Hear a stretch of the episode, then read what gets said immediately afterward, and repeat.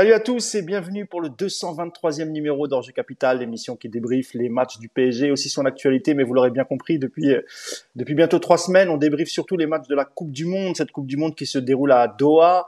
Et, euh, finalement, euh, le verdict est tombé. Hein. La finale, ce sera France-Argentine dimanche à 16h. Et évidemment, on va débriefer les deux demi-finales, que ce soit Argentine-Croatie ou France-Maroc. Euh, je vois que Nico est, est... non, j'allais dire Nico a le sourire, mais même pas. Mais je vais quand même vous présenter l'équipe du jour. Nicolas Puravo, ça fait un moment qu'il n'est pas là. Il a, il a laissé pousser la barre, peut-être pour la, pour la victoire, je ne sais pas, pour la qualification de l'équipe de France. Salut Nico. Salut Mousse, salut Yacine, salut tout le monde. Bah ouais, vous m'avez manqué, mais bon, c'est ce que j'expliquais à Doha, on capte super mal dans l'hôtel où on était avec Yacine, donc euh, je préférais pas trop euh, pourrir un peu le, le, côté technique. Je sais qu'ici techniquement c'est très pointilleux en plus, faut, oui, faut pas se permettre, donc, euh, donc je voulais pas, je voulais pas prendre le risque de rabaisser ce côté-là du, du, du, live, donc. euh, mais je vous ai suivi, je vous ai suivi, je suis même venu vous parler un peu de temps en temps euh, sur les chats et tout. Eh oui, oui, on a vu ça, on a, on a, on a vu tes, tes, tes messages. Et je vois que t'es pas venu seul, hein. t'es venu avec ton ami Goldorak. C'est magnifique. Ah ouais, il y a Goldorak à côté de moi. Ah, yeah, Mais il, il, est moins chiant que ton chat, je te, je te rassure, il bouge pas lui. Écoute, je jette un œil, pour l'instant il dort, mais il risque de se réveiller et de venir euh, me sauter dessus. On verra, on verra ça. Et euh, le deuxième camarade du jour, hein, comme d'hab, hein, toujours là, jamais blessé. Euh, c'est euh, l'exigeant, l'intransigeant Yacine Amned. Coach Yacine, salut Yass. Salut à tous. Comment ça va? Ouais, ça va, ça va. Déjà, ouais, je suis moins malade, donc ça va mieux. ouais, t'as quand même sorti le col roulé. Hein ouais, j'ai encore, encore un peu froid, je suis encore un peu malade, mais ça va quand même beaucoup mieux. Ah ouais, ouais, la col roulé lunettes, là, l'association, ça fait un peu serial killer. Hein. Ah Attends, t'as pas parlé du col roulé de Nico, je comprends pas, moi. Ouais, parce qu'il a pas les lunettes, c'est pour ah. ça. Puis j'ai des cheveux, moi. ah ouais, ça y est, ça, ça, commence à tailler le physique. On a dit qu'on pouvait tailler les pays, les nations. Euh, je crois que tu vas en mettre plein la gueule hein, concernant le Maroc. Hein. Ça a commencé déjà hier soir sur le groupe WhatsApp. J'en ai pris plein la gueule. Euh... Mais bon, on va, on va, on va voir ça tout de suite. Je vais saluer d'abord tous ceux qui sont sur le, sur Twitch, sur le, sur le live, comme d'habitude. Hein. Si j'arrive à lire vos pseudos, hein, comme d'hab, sinon c'est, c'est Yacine qui le fera. Alors qui on a? On a Bastien, Bastien Rocher. Ben, ça déjà, tu vois, c'est, voilà, c'est un pseudo qui est normal. Bienvenue mon ami. Euh, Fit Forever, euh, Iron Stick, il euh, y a qui d'autre? Il y a euh, Redil Sauvage, Crocodile, Antoine, euh, Oral. Voilà, bah, écoutez, vous êtes vous êtes nombreux pour pour ce débrief des, des, des demi-finales. et puis on salue aussi tous tous les gens qui nous regardent en replay sur sur YouTube et qui nous écoutent sur les plateformes de podcast. Voilà, tout ça c'est fait. On va entrer dans le dans le vif du sujet, messieurs. On va commencer par évidemment hein, par la qualification de, de l'équipe de France hier euh, face au Maroc. Euh, victoire 2-0 euh, pour, pour l'équipe de, de, Didier Deschamps. Euh, je vais d'abord donner à Nico, comme ça fait longtemps, donner la parole, pardon, à Nico, comme ça fait longtemps que tu n'es, tu n'es pas venu. Mais ça, c'est inadmissible. Ça, c'est inadmissible. Les mecs qui sont absents, ils reviennent, ils prennent la parole. Eh oui, c'est parce que le peuple réclame euh, l'analyse de Nico, c'est normal. Nous, on nous a entendu pendant quasiment euh, trois semaines, Yass, donc ouais, je pense qu'ils sont un peu saoulés, les gens. Ils veulent, ils veulent euh, un autre son de cloche. euh, Nico, sur, ce, sur cette demi-finale, on en parlait hier sur WhatsApp, on, on, on se taquinait, et tu me disais, Nico, pour toi, cette équipe de France s'est qualifiée sans trembler et en marchant. Hein. Ce, sont, ce sont bien tes termes, Nico. Plus ou moins. Plus ou ah bon, déjà, je vais remettre un peu d'ordre techniquement, parce que là, j'ai la feuille de match de Argentine-Croatie sous les yeux. Oui, Yacine, euh... ouais, ouais, Yass, tu t'es trompé de. Ouais. Donc, déjà, ça commence. Bravo. Euh, Alors, c'est en... les compos du journal de l'équipe, c'est pour ça qu'il y, qu y, a les notes, mais après, si vous voulez commenter les notes, euh, on pourra en dire un mot, mais on va, on va mettre d'abord celle de, de France-Maroc. Et euh, tu peux y aller, hein, Nico, hein, tant que. Non, toujours pas. Vas-y, vas-y, vas-y, enchaîne, enchaîne, je. Non, non, je vais, je vais aller. C'était quoi la question, Mousse? Est-ce que j'ai passé une bonne nuit?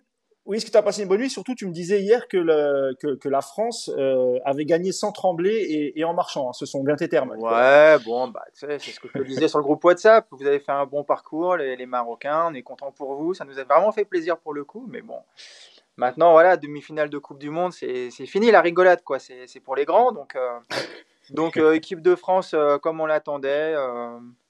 Plus sérieusement, c'était un match très compliqué, très stressant, mais je pense qu'il y a quand même sur ce match-là une, un vrai différentiel d'expérience qui, rentre en compte malgré tout. Et puis après, il y a plein de petits détails dans la rencontre dont on va, évoquer au fur et à mesure du live. Mais euh, voilà, ça a été, on va dire que la logique a été respectée.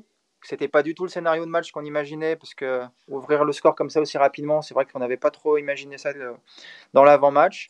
Et puis bah, à l'arrivée, ça, ça a été un match quand même assez stressant. Voilà. Ça, si, je dois définir ça en, un seul mot, on va dire que c'était, stressant. Mais en marchant quand même, malgré tout, je, maintiens. L'équipe de France a marché pour se préserver pour la finale. Donc euh, tout va bien. Ça marche, Nico. Pareil, la même question, euh, Yacine. D'abord, est-ce que tu as passé une bonne soirée? Est-ce que tu as vu un, un, bon match? Et puis globalement, avant qu'on rentre dans le, détail, qu'est-ce que tu as pensé euh, de cette rencontre? Bah, Écoute, moi j'ai vu un meilleur match que Argentine-Croatie déjà. Je crois qu'on est tous d'accord. Euh, après, ça reste des demi-finales, c'est compliqué parce qu'il y a une tension, il y a quand même un objectif au bout euh, qui, est, qui, est, hyper important et tu es obligé d'en tenir compte. Je pense surtout qu'on y reviendra dans le détail, mais pour moi, le Maroc paye, et surtout son début de match. On reviendra sur les choix, etc. Euh, après, euh, voilà, ils ont, essayé de faire ce qu'ils pouvaient, avec aussi leur force euh, à ce moment-là, parce que, parce que le Maroc a beaucoup donné, parce qu'il y avait de la fatigue, parce que voilà, c'était compliqué, mais je trouve qu'ils ont quand même fait ce qu'il fallait. avec bah, peut-être le manque d'efficacité, on a vu quand même sur 20 minutes en deuxième mi-temps où les Marocains ont eu des occasions, des situations. Euh, et, voilà, maintenant, euh, maintenant, la France, elle a été euh, à l'image de ce qu'elle est avec Deschamps, en fait, depuis, on va dire, depuis l'Euro 2016. J'enlève la Coupe du Monde 2014 où c'était là. Deschamps était arrivé depuis deux ans, etc. Mais, voilà, cette équipe, elle est pas flamboyante, elle n'est pas forcément belle à voir. Il y a des lacunes, mais, en fait, être puni, être puni, être puni quand, quand il faut te punir et, et bah, après, pour ceux qui connaissent le foot d'avant, c'est un peu. Euh, et l'Allemagne et l'Italie, c'est-à-dire que des fois, les Italiens, euh, et nous, on est bien placés au PSG pour le savoir, euh, notamment les PSG juifs de l'époque, où tu as toujours l'impression que. Il y a la place, tu as toujours l'impression que tu pouvais gagner, tu as toujours l'impression que tu étais au-dessus, et finalement, tu repars toujours avec une élimination. Donc, donc voilà. Merci euh, Yacine. On va parler de la compo euh, tout de suite, euh, Nicolas. Hein. on avait, il y avait, un, il y avait un suspense, un, suspense pardon sur, bah, que ce soit sur la compo marocaine ou sur la compo française. on va d'abord parler de celle de l'équipe de France avec les absences de, de Rabiot et de Upamecano, pardon. Donc dans la journée, on nous avait dit que finalement ils pouvaient être là et, finalement ils ont été remplacés. Upamecano par, par Konaté et Rabiot par, par Fofana. Euh, sur la sur la compo de départ et, surtout sur le fait que l'équipe de France euh, laisse euh, le, ballon à cette équipe marocaine. Qu'est-ce que tu en as pensé, toi, Nico? Bah déjà très surpris parce que moi je me suis connecté vers 15h, 15h30, j'ai vu que Rabiot et, et Oupa allaient jouer, donc j'étais rassuré. Puis les mêmes médias, une heure après, m'annonçaient qu'ils jouaient plus, donc je savais plus trop ce qui se passait. J'en aurais pas de nom des médias, vous pouvez facilement, c'est toujours les mêmes. Euh, ah, je suis en forme là. Je suis bonne humeur en fait. tu veux qu'on se fasse des amis toi avec. Euh, ouais, on, va, on, va, le dire. Hein, je, crois que c'était le, le, tweet d'RMC, hein, RMC Sport qui avait, qui avait annoncé ça. Hein. Après, sinon, euh, non, bah la compo, la compo des Bleus après, c'est la compo euh, par rapport à ces deux forfaits. Du coup, tu peux pas faire grand chose d'autre. Il n'y avait pas trop. C'est l'avantage de ces Bleus là cette année, c'est que une fois que tu es sorti du 11 et que tu as les deux trois remplaçants potentiels, il n'y a pas d'autres possibilités. Donc Fofana à la place de, de Rabiot, c'était effectivement la logique. Konaté également par rapport à, ce qu'on avait vu dans ce mondial et, je trouve qu'il a été, euh, il méritait de toute façon de jouer par rapport à ce qu'il avait déjà démontré. Donc euh, c'est la compo qu'on attendait. Donc euh, à ce niveau-là, pas de surprise. Après sur l'entame, encore une fois, c'est ce que je disais tout à l'heure, le fait que les Bleus ont, laissé le ballon au Maroc, c'est aussi le le scénario du match qui a fait ça. Je suis pas sûr que s'il n'y a pas l'ouverture de score d'Hernandez au bout de 5 minutes, on, ait la même configuration de match, puisque bah, les Marocains forcément auraient sûrement accepté de jouer plus bas, les Français auraient peut-être pris plus le ballon, mais euh, c'est vrai que ce but a, complètement modifié ça, et euh, je pense que personne, et d'ailleurs même Regragui en conférence de presse, euh, expliquait que s'attendait pas forcément à avoir de la possession, et ça a été quand même une, vraie, surprise par rapport au scénario de ce match, c'est peut-être aussi ce qui nous a donné un match euh, un peu plus vivant que, que l'Argentine-Croatie. C'est que je suis pas sûr qu'à 0-0 pendant 60 euh, ou 70 minutes, on ait eu un spectacle aussi intéressant que ce qu'on a vu hier du coup. Ouais, c'est vrai ce que dit Nico euh, Yacine. Hein. Il, y a, deux choses. Hein. Il y a le fait que le Maroc encaisse ce but très rapidement sur une erreur quand même défensive, sur un tacle manqué. Et il y a aussi peut-être le, le, changement de composition de, de White Regragui qui jouait d'habitude dans un 4-1-4-1 et qui a plutôt adopté une défense à 5 ou une défense à 3, appelle ça comme tu veux, euh, Yacine. C'est ces deux éléments qu'on fait que finalement, euh, Deschamps où cette équipe de France naturellement a laissé le ballon à, cette équipe marocaine qui elle devait faire le jeu pour revenir au score. Ouais, mais de toute façon, je l'avais dit depuis, depuis un certain temps, c'est une Coupe du Monde d'épicier. C'est-à-dire que tant qu'il se passe rien, bah, tant qu'il y a 0-0, il se passe rien du tout. Euh, dans beaucoup de matchs. Et en fait, c'est le premier but qui débloque un peu tout euh, et qui oblige certaines équipes à se lâcher, justement, à être obligées de revenir, à ouvrir des espaces. Et, là, on commence à avoir du foot, mais tant qu'il tant qu'il y a 0-0, bah, il ne se passe pas grand-chose dans ces matchs. il y a d'ailleurs une très bonne interview de, de, Juan Malilo sur la Coupe du Monde dans The Athletic, où il revient un peu sur tout ça et c'est hyper intéressant. Euh, après, ouais, comme le dit Nico, le premier but, il arrive très tôt et en fait, il, fausse un peu la donne, entre guillemets, la donne tactique, je parle pas la donne du match parce que bah, tu prends un but, tu prends un but, mais la donne tactique parce que, parce que Walid Regragui a répété souvent qu'il voulait pas le ballon, enfin, en tout cas que la possession, c'était pas son objectif.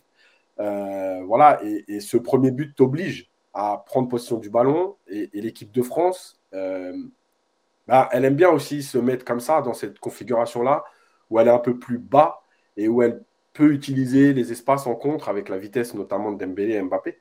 Euh, donc c'est tout ça aussi qui a permis d'avoir un meilleur match, mais qui a inversé en gros la tendance, parce que moi aussi je suis comme Nico, je pense que s'il n'y a pas ce but, euh, évidemment que le Maroc ne prend pas possession du ballon à ce point-là. Euh, je crois qu'autour de la 30e minute, on est à 62% de possession. c'est énorme.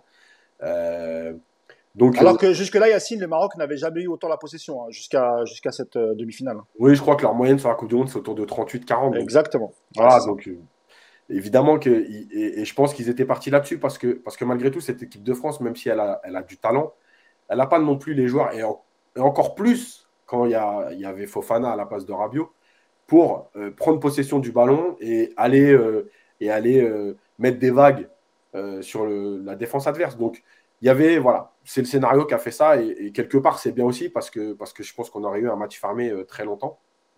Voilà. Après, euh, sur, sur la compo de l'équipe de France, euh, bah, je rejoins Nico, c'est-à-dire qu'on a du classique. moi, j'avais dit au début, de, début de compétition que de toute façon, Deschamps, il faisait un groupe de allez, 14, je vais être gentil, 15 joueurs qui peuvent jouer. Alors, 11 titulaires, 2 ou 3 remplaçants d'un très bon niveau. Et après, il ramène 10 joueurs euh, on va pas se mentir, qui sont là pour faire le nombre et qui vont pas apporter de concurrence parce que ça l'intéresse pas, qui euh, doivent pas espérer jouer et qui doivent être là pour accompagner les autres. C'est un choix, hein. après, on, fait ce que hein. on fait ce qu'on veut, on peut prendre 26 joueurs d'un même niveau, entre guillemets, ou prendre, faire ça. Voilà, Deschamps a l'habitude de faire ça. Et, finalement, la compo, c'était celle attendue. Euh, voilà, après, il n'y a, a pas eu de surprise. Maintenant, c'est vrai qu'il y a des joueurs qui n'ont pas non plus forcément répondu présent sur la rencontre. On attendait peut-être un peu plus. Euh, et tu vois, même si on dit que le, Maroc a fait ce qu'il fallait et aurait pu revenir, malgré tout, en première mi-temps, tu as quand même l'occasion de Giroud où il a à peu près 39 euh, secondes pour contrôler et frapper, et, ça peut faire 2-0 aussi. Voilà, ça, peut, le match peut être plié vite. Moi, franchement, quand j'ai vu le premier but, je me suis dit, aïe, ça, ça sent pas bon, ça peut vite tourner à 3-0 et le match il va être plié rapidement. Voilà, le manque d'efficacité de l'équipe de France a permis au Maroc d'exister très longtemps dans le match. Voilà, après, après malheureusement, enfin malheureusement ou heureusement, je ne sais pas comment on se positionne, mais cette équipe, elle est, elle est, voilà, elle est, elle est trop dure à jouer, elle est trop, elle est trop chirurgicale sur certaines séquences et, et elle fait mal. C'est vrai, Nico, que cette équipe, euh, cette équipe de France aurait pu enfoncer le clou hein, directement en première mi-temps. Tu n'as pas oublié de me le rappeler hier sur le groupe WhatsApp en me disant qu'il aurait pu y avoir 4 buts à 1 euh, à la, à la mi-temps. Mais il y a aussi euh, le, fait que Regragui a pris un risque en, alignant euh, Romain Saïs, qui, qui finalement n'était pas totalement remis. Euh, il a fait aussi jouer euh, Mazraoui, qui est sorti à la, à la mi-temps, et, et, pour, et pour Saïs, qui est sorti lui-même, je crois, je sais plus à quoi, enfin, très, très tôt dans le match. Hein, Nico, est-ce que ça aussi, ça, ça, a participé au fait que, que les Marocains ont, ont, pas très très bien entamé cette, cette première mi-temps? Saïs, il sort à la 20e. Ouais, voilà, c'est ça, 20e. Écoute, je sais pas, euh, je, sais pas si l'état physique. Ce qui est sûr, c'est qu'on l'avait dit à l'avant-match que c'était une équipe euh, très fatiguée, les Marocains, qui étaient diminués. Euh, il y a clairement eu des risques dans la compo de départ avec des joueurs qui n'étaient pas sûrs de pouvoir tenir leur place et qui finalement d'ailleurs n'ont pas pu la, tenir très longtemps. Donc évidemment tout ça, ça, rentre en compte. Après, c'est une demi-finale de Coupe du Monde, euh, il y a tout ce qui va autour, il y a la pression de l'événement, il y a la peur de perdre, il peut même y avoir la peur de gagner. C'est des événements compliqués et je pense vraiment que ce qui a pénalisé le Maroc sur, ce, sur cette première mi-temps, c'est tout simplement l'inexpérience de, de, de, de, ce genre de niveau, même s'il y a de très bons joueurs habitués à, à jouer des, des, bons matchs, mais pas, pas à ce niveau-là forcément. Donc euh, je pense que la première mi-temps, moi je l'explique comme ça en tout cas, et c'est vrai que les Bleus euh, doivent la tuer cette mi-temps. Il doit y avoir allez, pour être très sympa avec toi, puisque je sais que, tu es, que tu es en, douleur ce matin, mais c'est minimum deux buts d'écart à la mi-temps pour les Bleus. Voilà, c'est pas normal de retourner à la mi-temps à 1-0. Enfin, c'est pas bien payé pour les Bleus par rapport aux occasions. Et effectivement, le match, il est terminé. Après, oui, les, Marocains restent dans le match très longtemps, je suis d'accord. Mais honnêtement, sur la deuxième mi-temps, il n'y a quasiment pas d'occasion jusqu'à la jusqu'à quoi? 5 minutes de la fin? Il n'y a pas d'occasion pour les Marocains. Il y a des situations, je suis d'accord. Il y a deux, trois situations un peu chaudes, mais il n'y a pas d'occasion. Donc à l'arrivée, c'est pour ça que je te dis, le match, il a été, euh, ah, il a été bizarre ce match. Il a été bizarre parce que tu étais vraiment sous la menace d'une égalisation pendant bah, jusqu'au deuxième but en fait. Mais ouais, 75e, 80e. mais Lloris, il fait, franchement, il fait pas beaucoup d'arrêts dans le match. Lloris, il n'est mm. pas très sollicité non plus, donc euh, ouais, c'était, c'était un match étrange, un match étrange. Yacine, selon toi, est-ce que Walid Regragui a eu raison quand même de, de mettre des joueurs qui n'étaient pas totalement remis euh, J'en parlais, hein, il y a eu euh, Romain Saïs et, euh, et Amzraoui euh, du Mazraoui, pardon, du, du Bayern. Euh, c'est vrai que ce sont deux, deux éléments importants, surtout Romain Saïs après avoir perdu à Gerd. Est-ce que finalement, il aurait peut-être pas dû mettre des joueurs plus frais, mais moins bons euh, c'était quoi la solution? Parce que il restait un match, il s'est dit quoi euh, Les mecs vont tout donner, euh, tant pis s'il si, y a de la casse après? Ouais, je pense que c'est très dur de, de c'est très dur de juger ça parce que il y a déjà le ressenti du joueur. Lui, si peut-être il lui a dit non, mais moi ça va tenir et tout, bon, voilà. Et c'est ton capitaine en plus, c'est pas un joueur lambda que tu peux remplacer, c'est ton capitaine. la deuxième chose, c'est que moi je le répète souvent dans, le, dans, le, dans les choix des sélectionneurs, il y a la première partie de compétition, d'éliminatoire, tout ce que tu veux, où euh, tu fais des choix d'hommes. Après, l'émotionnel, il est obligé de rentrer en compte. Et, euh, je pense aussi que quand Regragui aligne Saïs, peut-être qu'il a un doute. Mais au fond de lui, il se dit quoi? Il se dit si je ne l'aligne pas et qu'on prend un but d'entrée, je vais le regretter. Euh, malgré tout, c'est mon capitaine. On vient de vivre une aventure exceptionnelle. On est en demi-finale. Est-ce que je dois le récompenser? C'est dur hein, d'entendre ça quand tu es à l'extérieur de dire que tu récompenses un joueur sur une demi-finale. Mais en fait, les mecs vivent une aventure extraordinaire. Donc, toi, tu es là et, même si tu es, euh, entre guillemets, pragmatique, il y a toujours ce côté humain. C'est mon capitaine, il a tout donné. Rappelez-vous qu'après le huitième de finale, on a déjà un doute qu'il puisse jouer le quart de finale. Il joue quand même le quart de finale longtemps, même s'il sort à un moment donné, mais il, tient longtemps. Tu te dis, bah, ça va peut-être finir euh, de la même façon, c'est-à-dire qu'il va peut-être tenir 60-70. Euh, est-ce que je préfère avoir Saïs à 70%, enfin ouais, à 80%, 70% pendant 60-70 minutes Ou est-ce que je préfère tenter le mec qui est vraiment frais, mais qui n'a pas joué de la compétition? C'est très dur de, c'est très dur à ce moment-là parce que je, je pense, tu vois, par exemple, que si c'est un deuxième match de poule, euh, je ne suis pas persuadé que Saïs le joue. Parce que derrière, il reste un troisième match, parce qu'il reste de la. Là, tu es en demi Ça dépend aussi du résultat du premier match, Essine. Oui, oui, bien sûr, bien sûr. Mais je veux dire, il y a un contexte différent.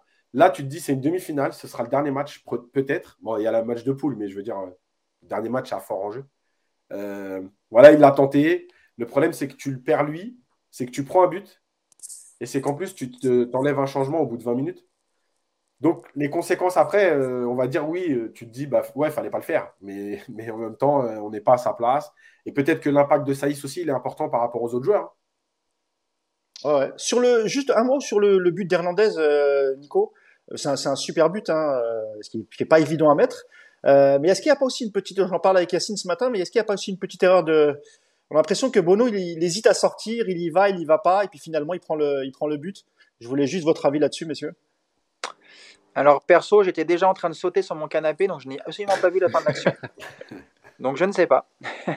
non, c'est une action, ouais, il est, euh, il est, euh, en fait, avec c'est Mbappé, je crois, qui met la première frappe qui est contrée. C'est ça, exactement. Je pense que ça le met un peu sur les, ça le met un peu sur les talons et derrière, ça va vite quand même. Franchement, c'est rapide. Il ferme pas. Ouais, ça se joue à pas grand chose. Et puis toi-même, euh, il est pas loin de la sortir quand même. Donc, non, non, non, je pense qu'il n'est pas. Il n'est pas, fautif, toi. Non, non, il n'est pas fautif. Euh, c'est pas. Écoute, c'est un mec qui fait une reprise à 5 mètres de, de, toi. C'est compliqué d'arrêter quand même. Et puis, je te dis, il est, euh, il est mis. C'est pas un ballon qui arrive de loin comme ça et que tu prends facilement. quoi. C'est une frappe contrée. Le ballon rebondit là. Il n'est pas sur ses bons appuis tout de suite.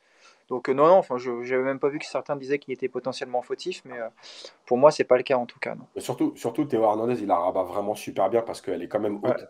Et euh, c'est un coup à la mettre à côté parce que tu n'es pas en appui. Franchement, il fait, il fait quand même un super beau geste. Hein. Euh, je voulais prendre quelques réactions sur le sur le live. Euh, il y en a beaucoup hein, déjà. le Maroc avait besoin du ballon avant l'ouverture du, du score. Konaté a réussi à mettre direct au niveau. On va en parler hein, de, mm. des, des, remplaçants pour voir s'ils ont été au, au, niveau.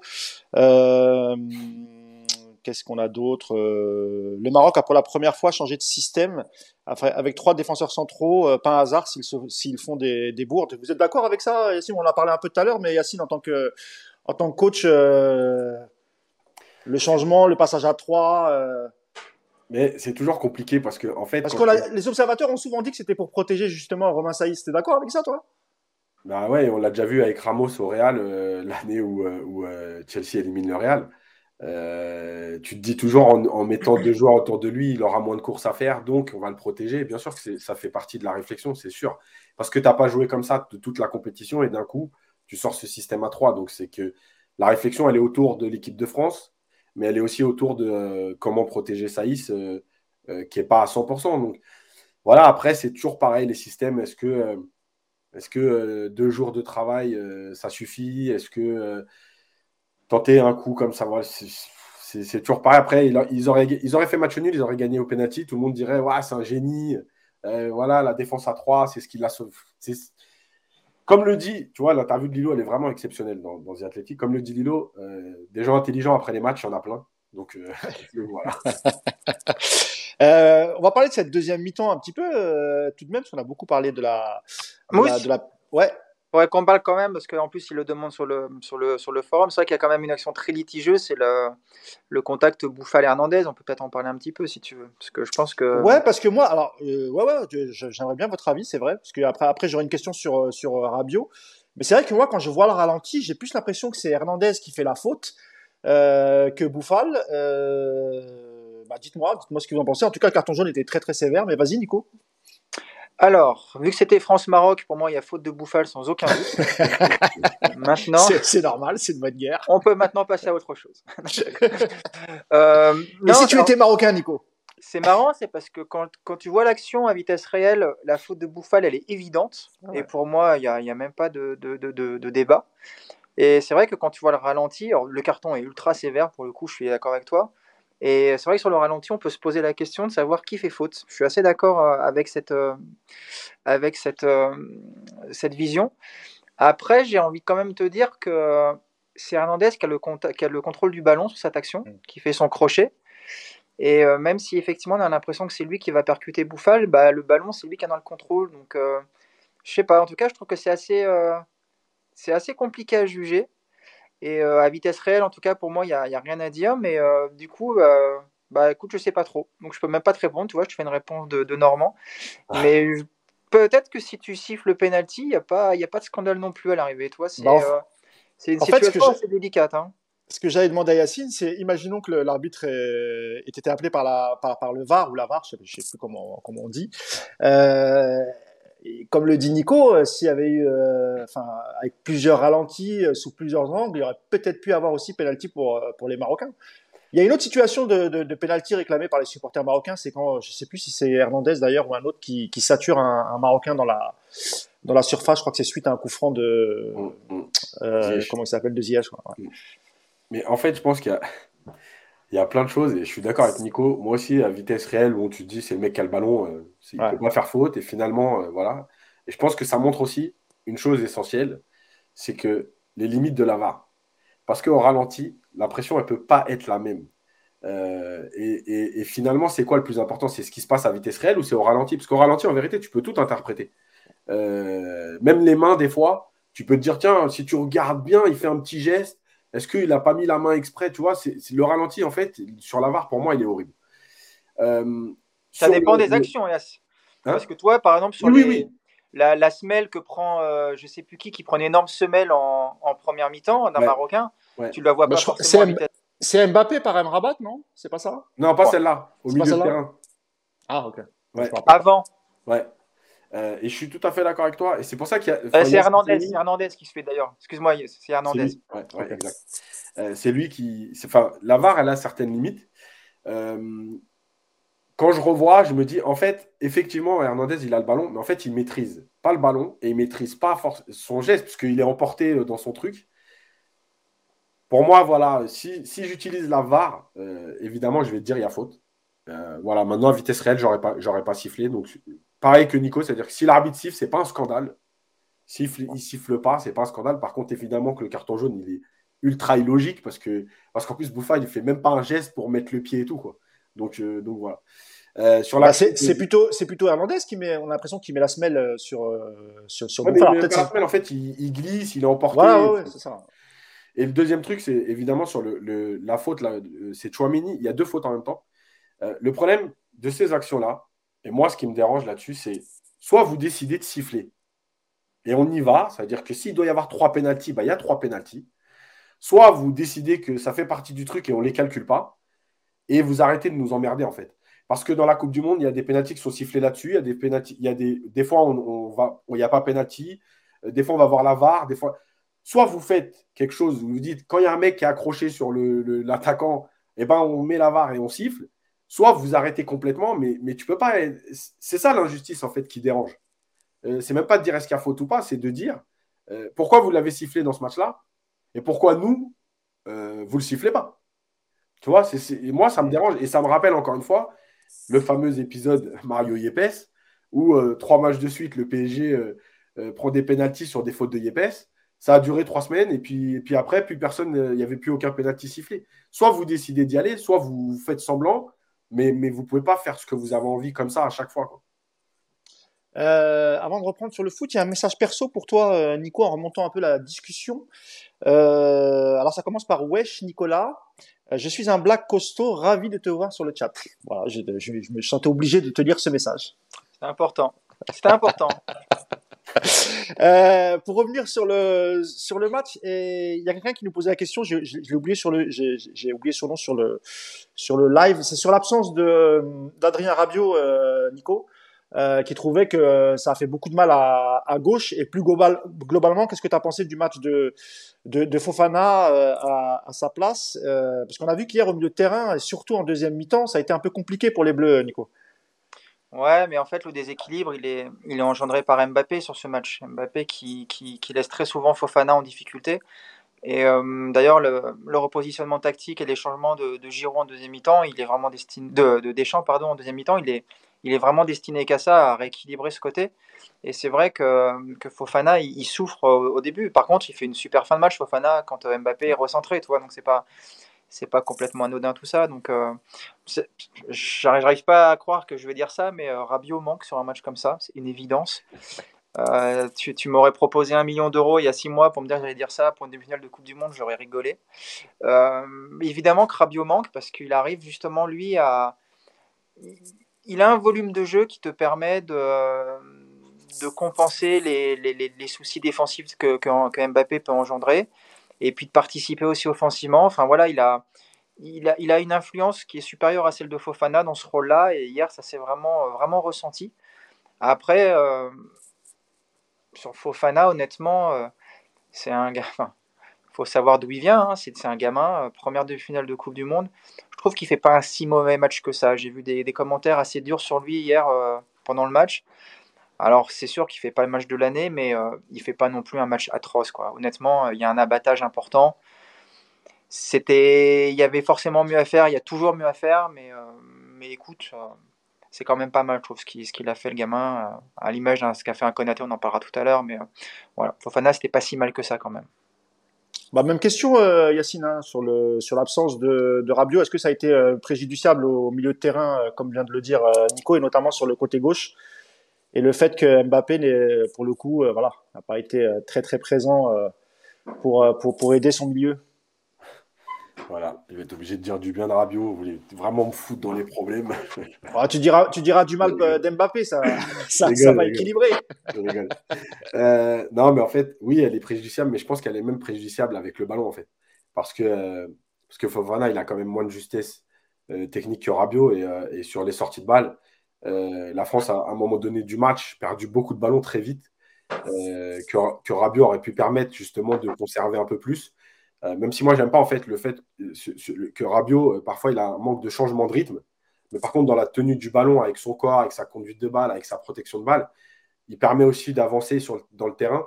Euh, et ça, ça a manqué parce que, parce que Fofana, il a, il, a, bah, il a fait avec ses qualités aussi. Hein. Fofana, il faut rappeler qu'il y a 5 ans, il est encore à Drancy.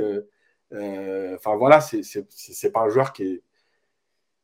C'est pas un joueur qui a une trajectoire, tu sais, comme tout. Les, gros potentiels, les, ce qu'on va dire, ce qu'on appelle les cracks euh, dans le football français, c'est-à-dire le mec qui est déjà une star dans son centre de formation, etc. Il est en U18, U19, il est encore, il est encore à Drancy, donc euh, voilà.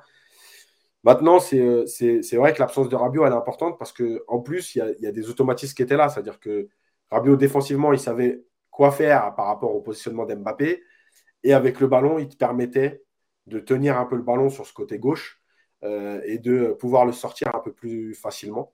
Il y a aussi son apport offensif, Yacine, qui était important à, à Rabiot. Hein. De quoi? Il y a aussi son apport offensif qui était important. Voilà, avec le ballon et, dans les projections. Donc c'est bien sûr qu'il a manqué, mais c'est logique parce qu'en même temps, Fofana, il fait, il a fait qu'un match depuis le début de la Coupe du Monde. Donc, euh, donc voilà. Après, euh, après, oui, bien sûr que les commentaires sont durs, mais euh, mais après, c'est, c'est la Coupe du Monde. C'est une demi-finale et c'est vrai que on est toujours un peu pris entre avoir le recul pour se dire où était Fofana, qui est Fofana et qu'est-ce qu'il peut apporter et ce qu'on attend d'un joueur de finale de Coupe du Monde. Pour parler de, de Konaté, à Vobega euh, qui nous dit 78, qui nous dit excellent match de Konaté qui pour moi mérite d'être titulaire pour la finale. Et c'est vrai, Nico, qu'il a fait, il a sorti un, un, un, grand match aussi. Hein. Il n'a pas eu beaucoup de minutes euh, de jeu hein, depuis le depuis le début de ce, ce mondial. Il a, c'était Upa Mécano qui était euh, plutôt titulaire et euh, Upa Mécano qui a pas toujours non plus fait de, de, de gros matchs hein, depuis depuis le début de ce, ce, ce mondial qui a alterné le bon et le, et le moins bon, j'ai envie de te dire. Euh, Est-ce que tu es d'accord avec ça ou, euh, ou vraiment si euh, Upamecano euh, est rétabli pour la finale, euh, pour, la, pour sa complémentarité avec Varane, est-ce qu'il faut remettre euh, Upamecano? Et puis d'abord aussi ce que tu as pensé de son match? Bah en fait, sinon il y a une autre solution, c'est de sortir Varane et puis de mettre les deux jeunes. Hein. Ça peut aussi être euh, une bonne formule, mais bon, évidemment que ça ne peut pas se faire. Euh, ce que j'ai apprécié dans le match d'hier, c'est qu'il y a pas de saute de concentration. Euh, c'est un joueur qui, alors déjà, oui, pour répondre, parce que je sais que ça va partir sur le chat, c'est un joueur qui est grand et costaud, donc j'aime bien, effectivement. Euh, J'y avais pas pensé, tu vois. bah, T'inquiète pas, ils vont y penser pour toi. Hein. Avec ce que vous avez lancé, les relous, là, je vous remercie, hein, ça va me suivre six mois. Euh, ah ouais, tu t'es fait plein d'amis, Nico. Plein. comme tout. Plein, ouais. et euh, non, il fait, il fait, il est bluffant hier parce que déjà il y a des interventions qui sont très bonnes, vraiment. Euh, il y a des sorties sur, euh, sur Ziyech notamment. Il y, a, enfin, il y a plein de choses où il, fait, il intervient. Des... C'est très très bon ce qu'il fait. Il y a un tacle dans la surface là qui, qui, est vraiment magnifique. Et puis surtout, il y a une concentration. Il y a une concentration pendant 90 minutes qui est parfaite. Il n'y a pas d'erreur de placement. Euh, tu as l'impression qu'il n'est pas du tout bouffé par l'événement et c'est fort parce que encore une fois, j'ai une demi-finale de Coupe du Monde, c'est pas un Urban à Meudon le lundi soir avec tes potes. Donc euh, évidemment qu'il m'a bluffé. Après, pour la finale, euh, je, pense que quelle que soit la solution, de toute manière, euh, il a de la chance. C'est qu'à côté de Varane, il a deux jeunes qui, qui marchent bien, qui sont en confiance, qui, qui gèrent vraiment bien l'événement. Je suis vraiment très très agréablement surpris par ces deux joueurs.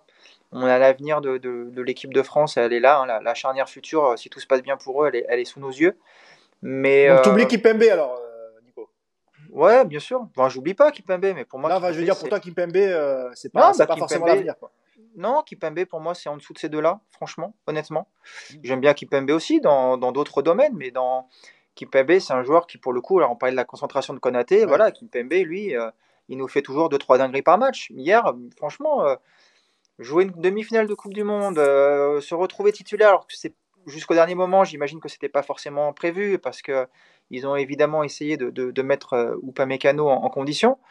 Et à l'arrivée, sortir un match comme ça, moi je trouve que c'est très fort. Donc euh, donc c'est bien. Après pour la finale, euh, il y a eu quand même plus d'automatisme entre Varane et, et, Upamecano, donc ce serait la logique. Maintenant, en fonction de l'état d'esprit de chacun, de ce qui va se passer aux entraînements les prochains jours, peut-être que Deschamps estimera que Konaté est plus à même à débuter, mais je ne mettrai quand même pas une pièce là-dessus, honnêtement. Alors j'ai un message de c'est Cirque qui me dit t'abuses Mousse mieux que Varane ou Pamecano. Non mais t'as raison, hein, j'ai peut-être un peu dur sur Upamecano.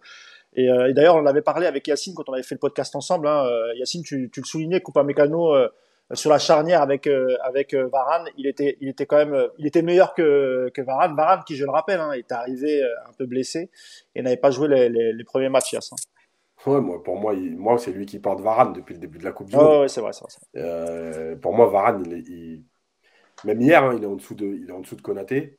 Après, Varane, je pense qu'il bénéficie juste de son statut, de l'expérience, de, de, de, son parcours avec Didier Deschamps.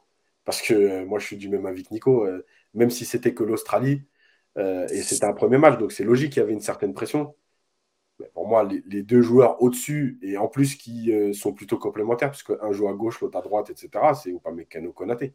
Maintenant, je ne pense pas que Deschamps changera sur la finale. Et je ne pense pas qu'il ait eu envie de prendre le risque de mettre deux jeunes d'un coup comme ça, parce qu'on connaît Deschamps, hein, l'expérience, ça fait partie de, sa culture. Mais, mais, euh, mais voilà, Varane en dessous, c'est en dessous des deux pour l'instant. Euh, maintenant, voilà, il bénéficie de tout ça. Mais Konaté, oui, il fait un match hyper sérieux. Il fait... Après, pour ceux qui, pour ceux qui, suivent un peu la première ligue, la Ligue des Champions, euh, c'est pas un scoop. Hein. Konaté, euh, l'année dernière, déjà, euh, il s'impose à Liverpool en chaleur centrale. Euh, il, dégage Matip sur le banc. Et, voilà, il a une vraie progression. Il, il joue des gros matchs. et c'est vrai que moi, ce que je trouve vraiment impressionnant au-delà de sa prestation, c'est le fait de le faire en demi-finale de Coupe du Monde, alors qu'en plus, sur les deux matchs d'avant, tu es remplaçant puisque puisqu'il y a, y a Upamecano et Varane. Euh, du coup, le mec, on peut se dire, ouais, il va se mettre la pression parce qu'il remplace un titulaire, parce que euh, c'est une demi-finale de Coupe du Monde.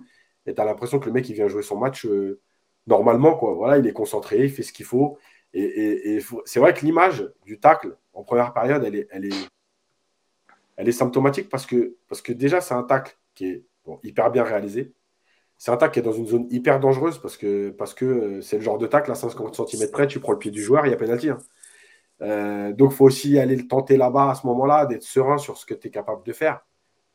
Voilà, franchement, il fait, il fait un très très bon match hier.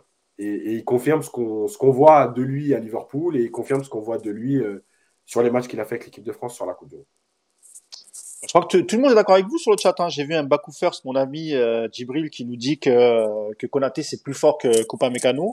Un autre qui nous dit, j'ai oublié le, pseudo, mais qui nous dit que euh, Konaté a mis la concurrence sur le sur le banc, mais globalement sur le sur le chat, tout, sur le chat, pardon, tout le monde est assez d'accord sur la, la, prestation de, de, de, de, Konaté, mais effectivement, on va voir si, euh, si Deschamps va, d'abord, il faut voir si Upamecano euh, sera remis, parce que c'était pas une blessure, hein, messieurs, hein, je crois que c'était juste une, euh, voilà, ils ont, ils ont pris froid, un coup de froid, donc normalement, il devrait être rétabli euh, pour la finale. Alors, en tout cas, je pense que pour le milieu de terrain, Rabiot, il n'y aura pas de, de, de suspense, hein. après, suite à sa prestation, est-ce que Deschamps va décider quand même de, de, de mettre euh, Konaté à la place de Mécano, bah ça on le verra, on le verra dimanche. Ouais, euh, après en fait c'est euh, c'est un choix de charnière plus qu'un choix d'homme. C'est ça aussi qu'il faut pas oublier. On choisit pas un homme quand on, quand on met en place une, défense centrale, on choisit deux. Donc moi je comprends quand même, même si je trouve qu'effectivement Varane est le moins, le moins bon individuellement des trois, je comprends qu'il soit présent parce qu'une défense avec Koundé à droite, Théo à gauche et puis deux petits jeunes au milieu, ça manque quand même d'expérience malgré tout, même si tu as des joueurs qui sont habitués à jouer la Coupe d'Europe dans des grands clubs. C'est pas complètement déconnant d'avoir un Varane euh, sur cette Coupe du Monde, honnêtement. Et puis, bon, après, quand on dit qu'il est moins bon, enfin, Varane, c'est pas non plus une mauvaise Coupe du Monde, honnêtement, objectivement, même si je suis pas un fan absolu de ce joueur. Il n'a pas encore fait de dinguerie, euh, et puis il t'amène quand même cette touche d'expérience, de, sérénité. Mais euh, c'est vrai qu'il y, y, a un vrai débat, en tout cas, dans, dans je pense, pour l'après-Coupe du Monde. Parce que parce que voilà, il y, y a, des jeunes qui poussent et, euh, et puis on parle de là, mais tu as aussi un, as un Saliba également. Enfin, tu as, plein de petits jeunes qui commencent vraiment à, percer en défense centrale et euh, on sait que c'est. Tu, tu, tu, tu, prépares une charnière sur plusieurs années, c'est quelque chose qui est très dur à trouver. Et Deschamps, il va, à mon avis, très rapidement essayer de, de, de bosser là-dessus parce que, parce que tu as, as, juste deux monstres en ce moment et que c'est peut-être le moment de, de miser sur eux pour les prochaines compétitions.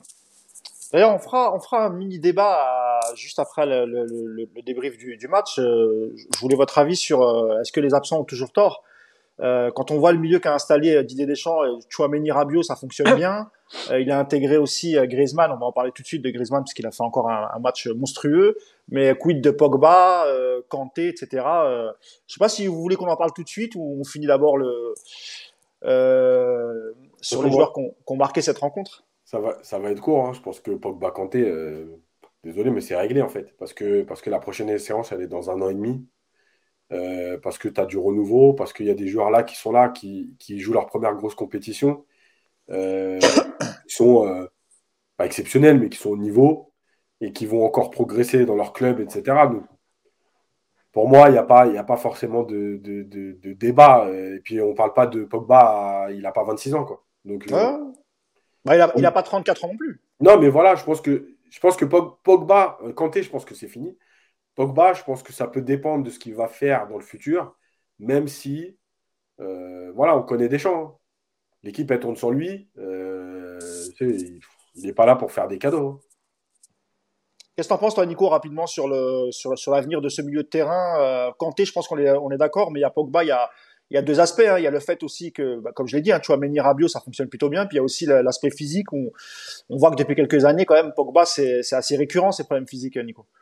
Bah, c'est surtout ça en fait. C'est les blessures des uns et des autres. Quoi. Un mec comme euh, un mec comme Kanté, s'il retrouve euh, une continuité dans, les performances, je pense qu'il a tout à fait la, la, la, possibilité de, revenir dans cette équipe.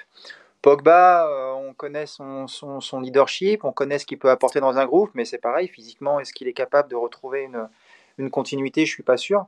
Et puis euh, après, bah, surtout, vous oubliez un joueur, et ça, je suis assez surpris, parce que là, il, fait le plein d'expérience actuellement, c'est Gendouzi, quoi. Il est là, le, la Je comprends pas pourquoi on le cite jamais, le petit Matteo. c'est vrai qu'il est, il est très fort dans les après-matchs, moi, je trouve. Hein. Il, ah est, bah, excellent.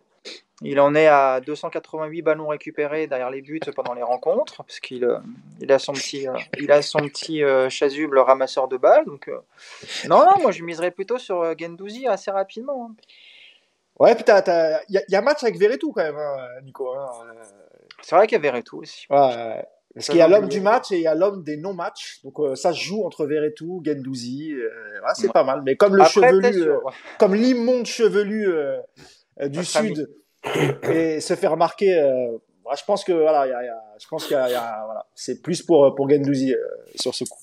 Après, euh, juste sur, Rabiot, c'est marrant quand même tout ce qu'on dit parce que Rabiot, quand il est à ce niveau-là, je pense qu'il met tout le monde d'accord. C'est vrai qu'il est, c'est un bon joueur. On l'avait déjà vu à ce niveau-là au PSG. Hein, c'est pas une découverte. Par contre, la surprise, c'est qu'il soit capable un de le faire sur un mois de compétition et puis, euh, moi, j'attends de voir hein, surtout le, le, Rabiot d'après Coupe du Monde, parce que oh, là, ce qu'on voit actuellement, c'est super.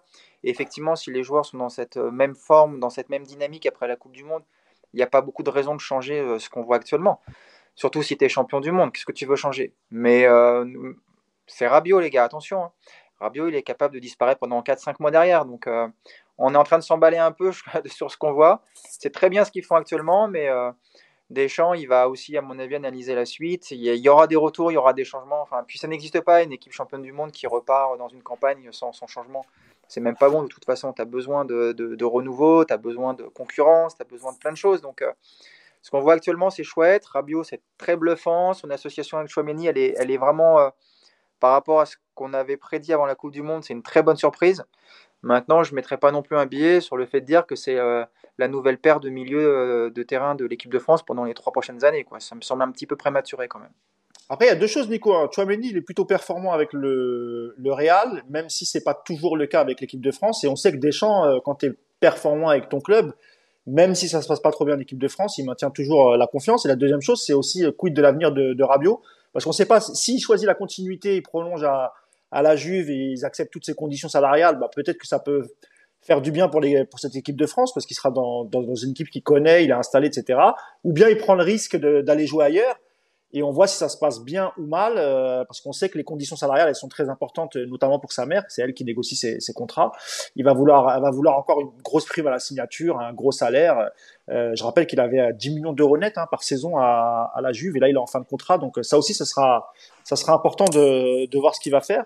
Euh, Griezmann, mais si on est obligé d'en parler. Hein, euh, franchement, Griezmann qui, qui, qui, qui aurait pu penser qu'il qu'il aurait ce niveau pendant ce, mondial. Euh, Yacine, on sait que Griezmann, euh, depuis qu'il a quitté euh, l'Atlético et son passage raté à, Barcelone, euh, même si en équipe de France, il continuait quand même à, faire des, de, bonnes prestations, on n'aurait pas imaginé qu'il qu qu soit à ce niveau lors de ce mondial, Yass. Ouais, c'est clair. après, enfin, c'est clair. Je, je sais pas parce que parce qu'on l'a déjà vu Griezmann être capable de faire ça. Déjà, c'est un joueur qui aime courir. Euh, je pense qu'à Barcelone, il n'était pas à sa place. Voilà, c'était un, mauvais choix de carrière.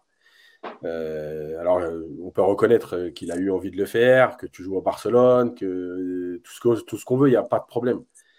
Malgré tout, il y a des clubs qui ne te correspondent pas, il y a peut-être un environnement qui ne lui correspondait pas, il y a toute l'histoire autour de, de, son transfert parce qu'il doit y aller l'année d'avant, qu'il y a certains joueurs à Barcelone qui lui en veulent, il y va l'année d'après, mais ils lui en veulent encore voilà, il y a plein de choses. Et, malgré tout, encore une fois, je répète ce que je dis souvent, euh, parce que nous, on est à l'extérieur et on se dit, ah ouais, mais comment euh, Messi, euh, il pourrait pas aimer jouer avec Griezmann plutôt que de jouer avec euh, euh Depay, par exemple, ou je sais pas comment. En fait, les joueurs, ils en ont strictement rien à foutre de ça. Dans les vestiaires, il se passe des trucs de ouf.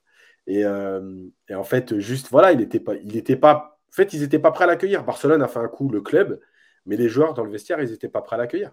Donc, il s'est raté. Euh, la chance qu'il a eue, entre guillemets, c'est que Deschamps, euh, il a continué à le soutenir, il l'a pris en équipe de France, il l'a fait jouer même quand ses prestations étaient moins bonnes. Après, euh, Griezmann, pour ceux qui connaissent encore une fois sa carrière, il a déjà, depuis longtemps, il a toujours eu une intelligence de jeu très élevée. Et en fait, son adaptation aujourd'hui, c'est juste la conséquence de la confiance de Deschamps, l'intelligence de jeu, l'envie de courir. On sait que c'est un fan de l'Uruguay, il aime cette mentalité. Et on le voit, voilà, il va combattre. On l'a vu faire des retours en défense euh, dans la surface plus bas que les, milieux défensifs. Voilà, c'est un mec comme ça. Donc, euh, pourtant, Yacine. Yacine, c'est peut-être aussi lié à son, à sa, à sa formation ou sa préformation. Où en France, on lui a dit que il serait jamais un joueur professionnel parce qu'il était petite taille, il n'était pas assez physique, etc.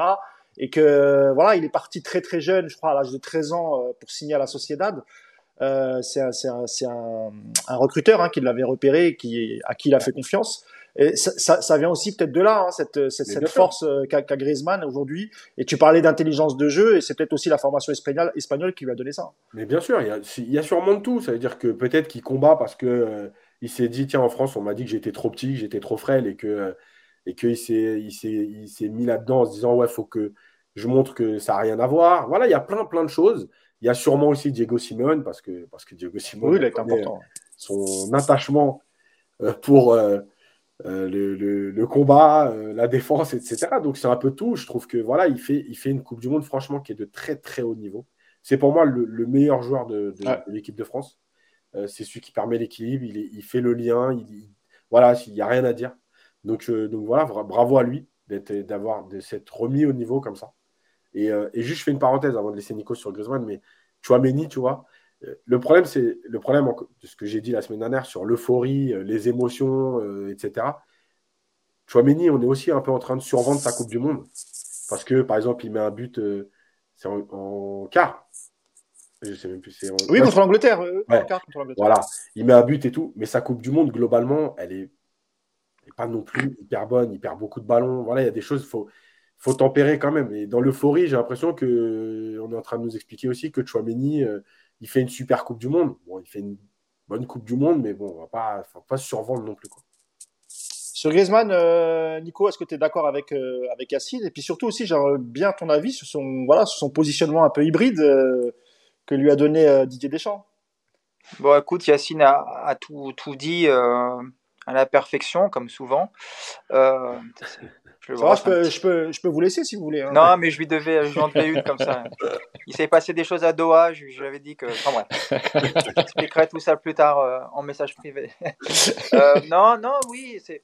C'est d'autant plus bluffant que Griezmann, en début de saison, à l'Atlético, avec cette espèce de, de connerie qu'il y avait entre les deux clubs, il jouait que, il rentrait qu'en deuxième mi-temps, il ne devait pas jouer plus de 30 minutes. Enfin, c'était, c'est vrai qu'il était dans une situation quand même depuis deux ans où tu te disais putain dans quel dans quel puis rappelez-vous son euro aussi quoi donc on ouais, disait dans ouais. quel dans quel état on va avoir de Griezmann à la Coupe du Monde à l'arrivée c'est vrai contre le repositionnement euh, tout tout s'est goupillé comme il fallait il est il a une fraîcheur peut-être que justement c'est le fait de pas avoir beaucoup joué dans cette première partie de saison mais euh, oui. il a une fraîcheur qui est vraiment étonnante il est enfin dans tout dans la tête tu sens qu'il est il rayonne, il a retrouvé une, il a retrouvé une, importance, une influence qu'il avait un peu perdue avec l'arrivée de Benzema. Et voilà, tu, sens un joueur juste qui est bien.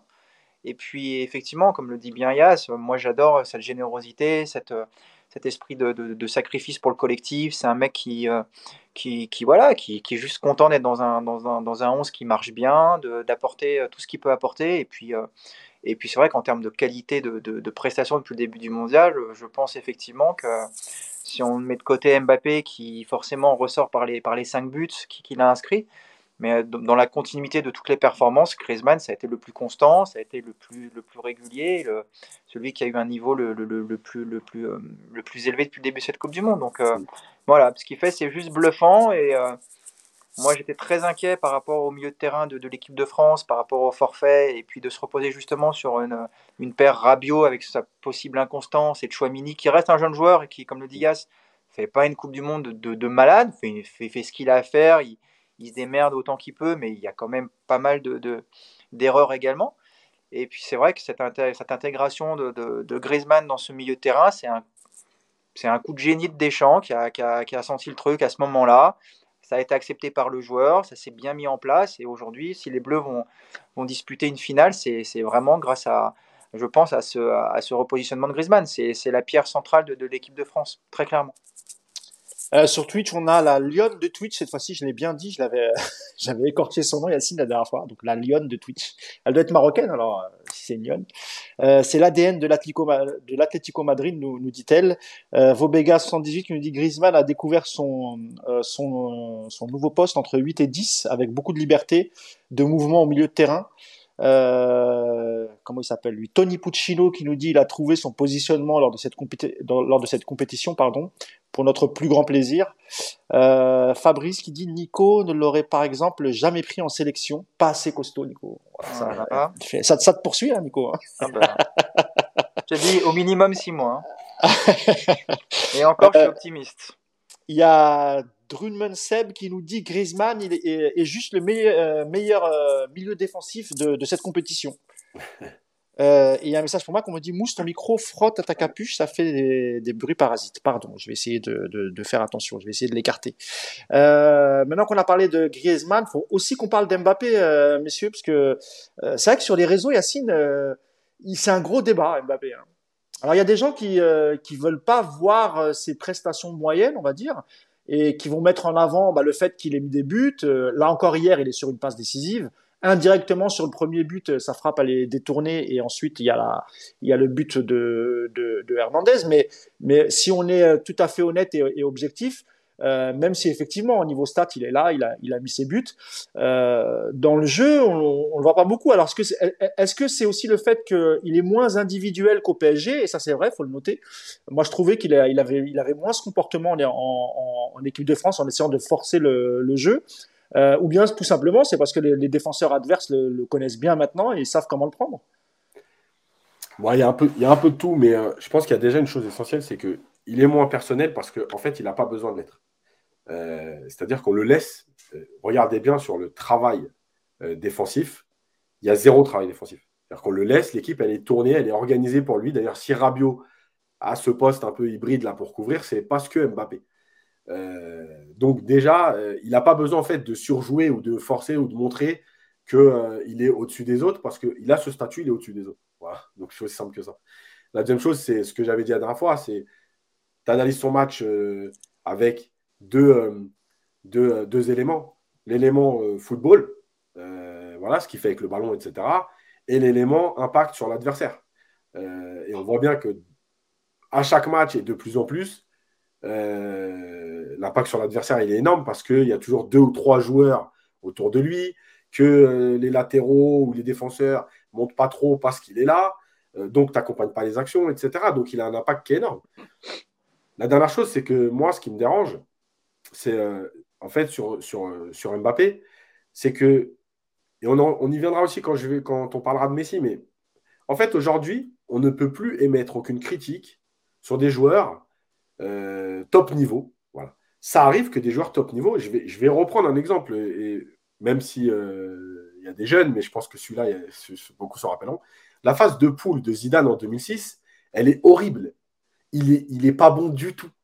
euh, est-ce qu'on n'avait pas le droit de dire que Zidane n'était pas bon en 2006 dans la phase de poule? Qu'il n'avait pas été bon contre la Suisse, qu'il n'avait pas été bon. Mais en fait, à un moment donné, on a le droit, ça reste un match de foot. Nous, on analyse des performances et on dit, voilà, il n'a pas été bon, il n'a pas fait les bons choix, il n'est pas présent, il a manque de physique, etc. On n'a plus rien le droit de dire aujourd'hui, c'est insupportable. Euh, on t'explique que Mbappé, tu ne peux pas le critiquer. Il a 23 ans, il va faire deux finales de Coupe du Monde. Donc je ne savais pas qu'Mbappé jouait tout seul. Voilà, j'ai appris ça hier, moi, par exemple. Euh, Mbappé joue tout seul. il n'est pas en équipe de France, c'est Mbappé qui est, en finale de la Coupe du Monde. Voilà, ça devient insupportable. Donc, écoute, moi, sa Coupe du Monde, elle est, elle est bonne en termes de stats. Elle est bonne, pas excellente en termes de jeu. Elle est excellente en termes d'impact de, parce qu'on voit bien que désormais les équipes veulent plus lui laisser d'espace, elles veulent plus. Elles veulent même pas se donner, elles veulent même pas lui donner une chance de dire bon, on va jouer et puis en un contre un, on va essayer quand même de, euh, de, enfin non, il n'y a pas. Voilà, c'est un danger. Il faut qu'on bloque, on, ne sort pas, on met deux trois joueurs dès que le ballon arrive sur lui. Voilà, c'est tout ça. Et puis, euh, et puis malgré tout, il est, il est, voilà, il est impliqué dans les deux buts. Donc hier, son match n'est pas bon, euh, mais il est sur les deux buts. Donc après, tu fais ce que tu veux. Est-ce que c'est, est-ce que c'est un peu de chance? Est-ce que c'est, normal? Est-ce que voilà. Moi, j'avoue que je ne sais plus trop quoi penser parce que, ça me dérange, moi, quand euh, on parle d'équipe nationale. Je pensais encore que c'était le dernier, le dernier endroit où il n'y avait pas de joueurisme, où on était pour son équipe nationale. Je me rends compte que finalement, euh, on le voit avec Messi. Hein. Tu as des mecs qui te disent bah, si Messi gagne la Coupe du Monde, ce sera déjà pas mal. Voilà, moi je pensais que c'était le dernier endroit où on supportait euh, son pays. Je me rends compte que même là, on peut être capable de supporter un joueur et de vouloir qu'il gagne la Coupe du Monde voilà, c'est, encore une fois, ça me dérange, mais peut-être qu'il faut que soit j'arrête, soit que je m'habitue. Eh ben, il faut que tu arrêtes, Yacine. Bah, D'ailleurs, honnêtement, ouais, je, vais juste faire une aparté. Il y a un truc qui m'a, qui m'a beaucoup énervé sur le dernier podcast. Euh, on a parlé d'Mbappé euh, mm. on a dit qu'il n'avait pas forcément fait un, un, bon match. Après, nous, on juge le match euh, qu'il fait. Hein. Quand il est bon, on l'a toujours dit aussi. Mais mm. ça, bizarrement, quand on dit qu'il est bon, il n'y a personne qui fait, de, qui fait de commentaires. Et on nous a carrément accusé de racisme. Mais ça, c'est un mm. truc qui est mais c'est insupportable. Mais vraiment, quand j'ai vu le commentaire, ça m'a mis hors de moi. C'était sur, ouais, c'était sur YouTube, hein. c'était pas sur le, sur le, le chat. Euh, clairement, le gars est venu nous dire, ouais, Yacine Mousse, euh, mm. c'est parce qu'il est noir, en gros, que, que, vous, que vous le critiquez. Bah alors, alors comment on fait quand on critique Pavard ou quand on critique euh, Ashraf Hakimi, euh, on, l'a critiqué, je sais pas combien de fois avec euh, le PSG. Donc du coup, c'est quoi alors? C'est du racisme. Pas... Mais peut-être que Mousse, Peut-être que, euh, tu sais, les Argentins, ils avaient chanté que sa mère était nigériane. Et peut-être que le mec qui a commenté, il savait pas que sa mère était algérienne aussi. Donc ouais, ouais. Que... ouais, non mais ça, non mais c'est, c'est, incroyable. Et d'ailleurs, j'espère juste que, j'espère que pour le coup, Mbappé mettra un triplé euh, dimanche. Euh, déjà pour que la France gagne, mais surtout pour pour les chants, les chants racistes qu'il qui, qui, a subi. c'était, c'était en direct sur une télé argentine. C'était, c'est, c'est juste honteux. Nico sur sur Mbappé, c'est vrai que jusqu'à la Pologne, hein, c'était plutôt bien. Euh, mais après, face à l'Angleterre et, même hier euh, face au, Maroc, alors évidemment, hein, il, est, toujours impliqué dans les, buts, mais, qu'est-ce que dans le jeu, euh, globalement sur sa Coupe du Monde et, et, hier face au Maroc, Nico, qu'est-ce que tu en as passé de, qu'est-ce que en as pensé de, de, de Kylian, toi? En fait, il y a deux choses avec Mbappé. Il y a effectivement les stats. Quand, tu... Quand il marque pas un but, déjà, de toute façon, les gens considèrent qu'il a raté son match. Donc, ça, ça, biaise un petit peu pour certains le, le, le, regard que tu peux avoir sur lui. Euh, contre les Anglais, encore plus qu'hier, moi je trouve qu'il a un rôle. Euh, il, a un rôle aussi quelque part dans ce match. Ça me fait penser quand euh, tu avais Giroud qui marquait pas en 2018 et tout le monde lui tombait dessus, mais Giroud il bosse même sans marquer un but. Mbappé, c'est vrai qu'il a moi, je, comprends les gens qui sont agacés par son comportement parce qu'il ne défend pas du tout. Hier, il est vraiment en mode euh, je me réserve que pour les phases mm. offensives et euh, je ne participe absolument pas aux, tâches défensives. Et ça, c'est. C'est même gênant dans une demi-finale de Coupe du Monde d'avoir un mec qui ne se dépouille pas plus que ça et je, je comprends que ça agace. Après, quand tu regardes la rencontre d'hier, à chaque fois qu'il a le ballon, il se passe quelque chose que tu le veuilles ou non, Yacine, à chaque fois qu'il y a le ballon, il se passe quelque chose. C'est, ça va être une accélération, ça va être deux trois mecs qui viennent tout de suite pour le pour le cadrer, donc du coup ça va libérer des espaces. Euh, ça va être des actions importantes parce que, bah, comme tu le dis, sur les deux buts, il est, il est décisif. Ce qui fait sur le deuxième but de Colomani, excusez-moi, mais c'est juste exceptionnel. Oui, mais, là-dessus, personne du contraire, hein, Nico. Tu vois, non, je suis tout à fait d'accord. Hein. Donc à l'arrivée, à l'arrivée, il marque pas. Donc pour certains, le match il est raté. Il défend pas pour d'autres, le comportement il est pas bon, sauf qu'à l'arrivée, dès qu'il a le ballon, il se passe un truc et il est sur les deux actions du but. Donc l'analyse de son match, elle est forcément difficile. Euh, contre les Anglais, c'était encore plus, euh, plus frappant. C'est vrai que contre les Anglais, à part l'ouverture du score où il est au départ de l'action, le reste du match, il est cadré par deux, trois mecs en permanence et il fait aucune différence parce que déjà il le tente pas souvent et puis quand il tente, c'est difficile. Est-ce que pour autant Mbappé sur ce match contre les Anglais n'a pas une utilité très forte? Je pense que si. Je pense que si, parce que tout ce qui se passe à côté, si tu n'as pas deux, trois mecs sur Mbappé, ça ne se passe pas de la même manière. Et hier soir, pareil, les espaces d'un Griezmann, évidemment qu'Mbappé, il est, quelque part, il est, il est, il est à l'origine de ces espaces-là. Parce que quand tu as deux sur, sur Mbappé, bah, ça veut dire qu'il y a un mec de moins ailleurs pour défendre. Donc, euh, c'est compliqué. Moi, si vraiment il y a une critique à faire sur lui, encore une fois, c'est sur le, ce côté comme un Messi que moi je ne supporte pas aujourd'hui dans le football, c'est d'avoir un mec qui se désintéresse complètement du travail défensif, qui fait semblant de se replacer alors qu'il ne se replace pas vraiment, qui fait le fameux match sans ballon, Nico. Hein. Oui, oui, bah voilà. Puis même, je te dis, on, ne serait-ce que couper une ligne de passe, tu vois, ça pourrait faire du bien. Et même ça, hier, il ne le fait pas. Quoi. Il est complètement désintéressé. Après, que ce soit Deschamps ou les joueurs de l'équipe de France, ils ont déjà été interrogés là-dessus et ils le disent. Rabiot l'avait dit en début de mondial. Nous, on est là pour permettre à des joueurs comme Mbappé de se préserver des offenses défensivement pour avoir plus d'impact de, de, sur les attaques. Ça marche ça marche, qu'on le veuille ou non, ça marche, la France est en finale. Mais euh, je, peux comprendre les critiques. Je comprends. Par contre, juste une chose, j'ai énormément taillé les Marocains hier avec Mousse. Je ne suis pas raciste pour autant, hein, les amis. Euh, je, n'ai rien contre vous. oui, ça, ça je, je, peux confirmer. Quoique, il y a une enquête, une enquête sur quand même. Hein? Et moi, et, et, moi, pareil. C'est pas parce que j'ai soutenu euh, le, Maroc que forcément je déteste la France. Évidemment, mais ça je l'avais déjà dit, je l'avais déjà expliqué parce qu'il y a c'est vrai qu'il y a eu ce débat, Nico. Euh, euh, sur sur les réseaux et notamment mené par l'extrême droite. Hein. peut-on peut-on soutenir un autre pays lorsqu'on vit en France lorsqu'on est né en France Bon, voilà. Après, c'est des débats débiles. Hein.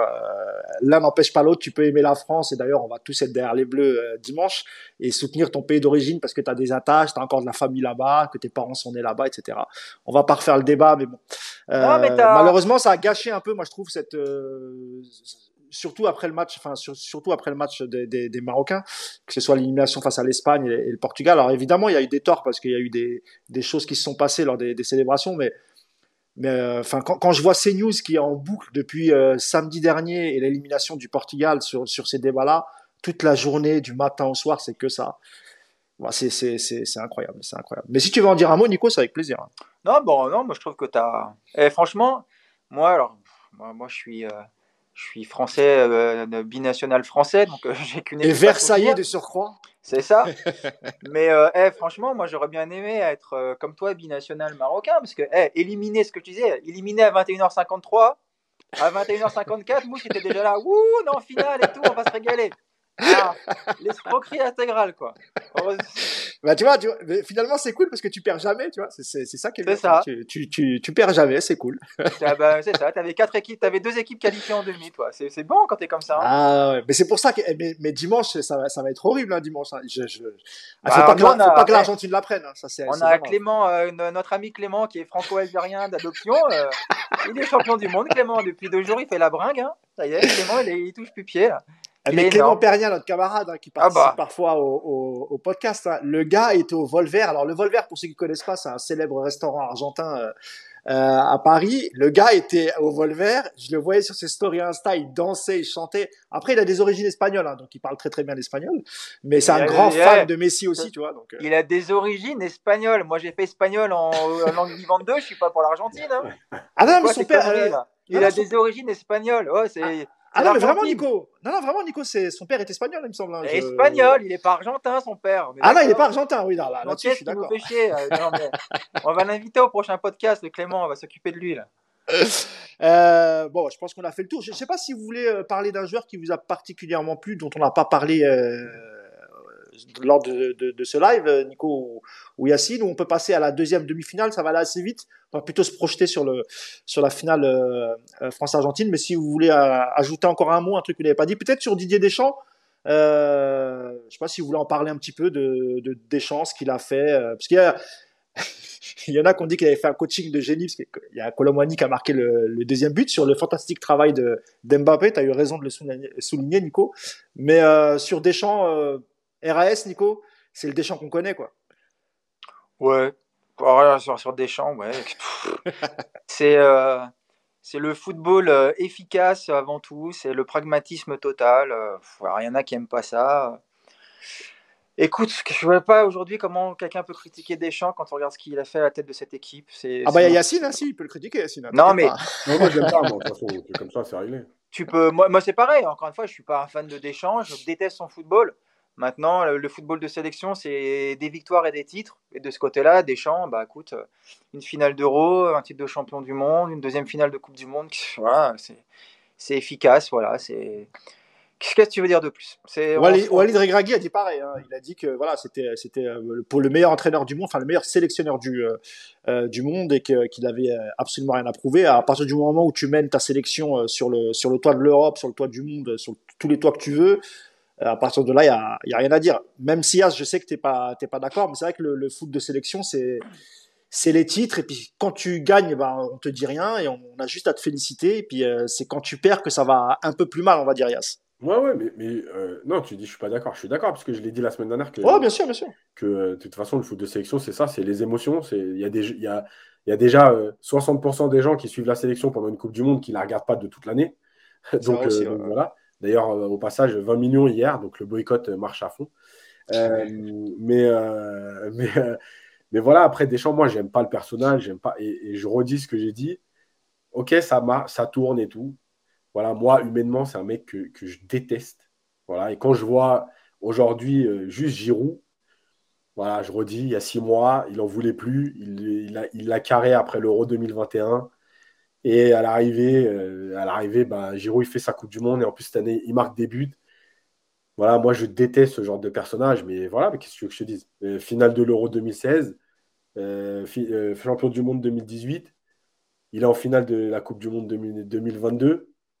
Voilà, au terme de résultats, j'ai rien à dire, mais je, moi, je le déteste.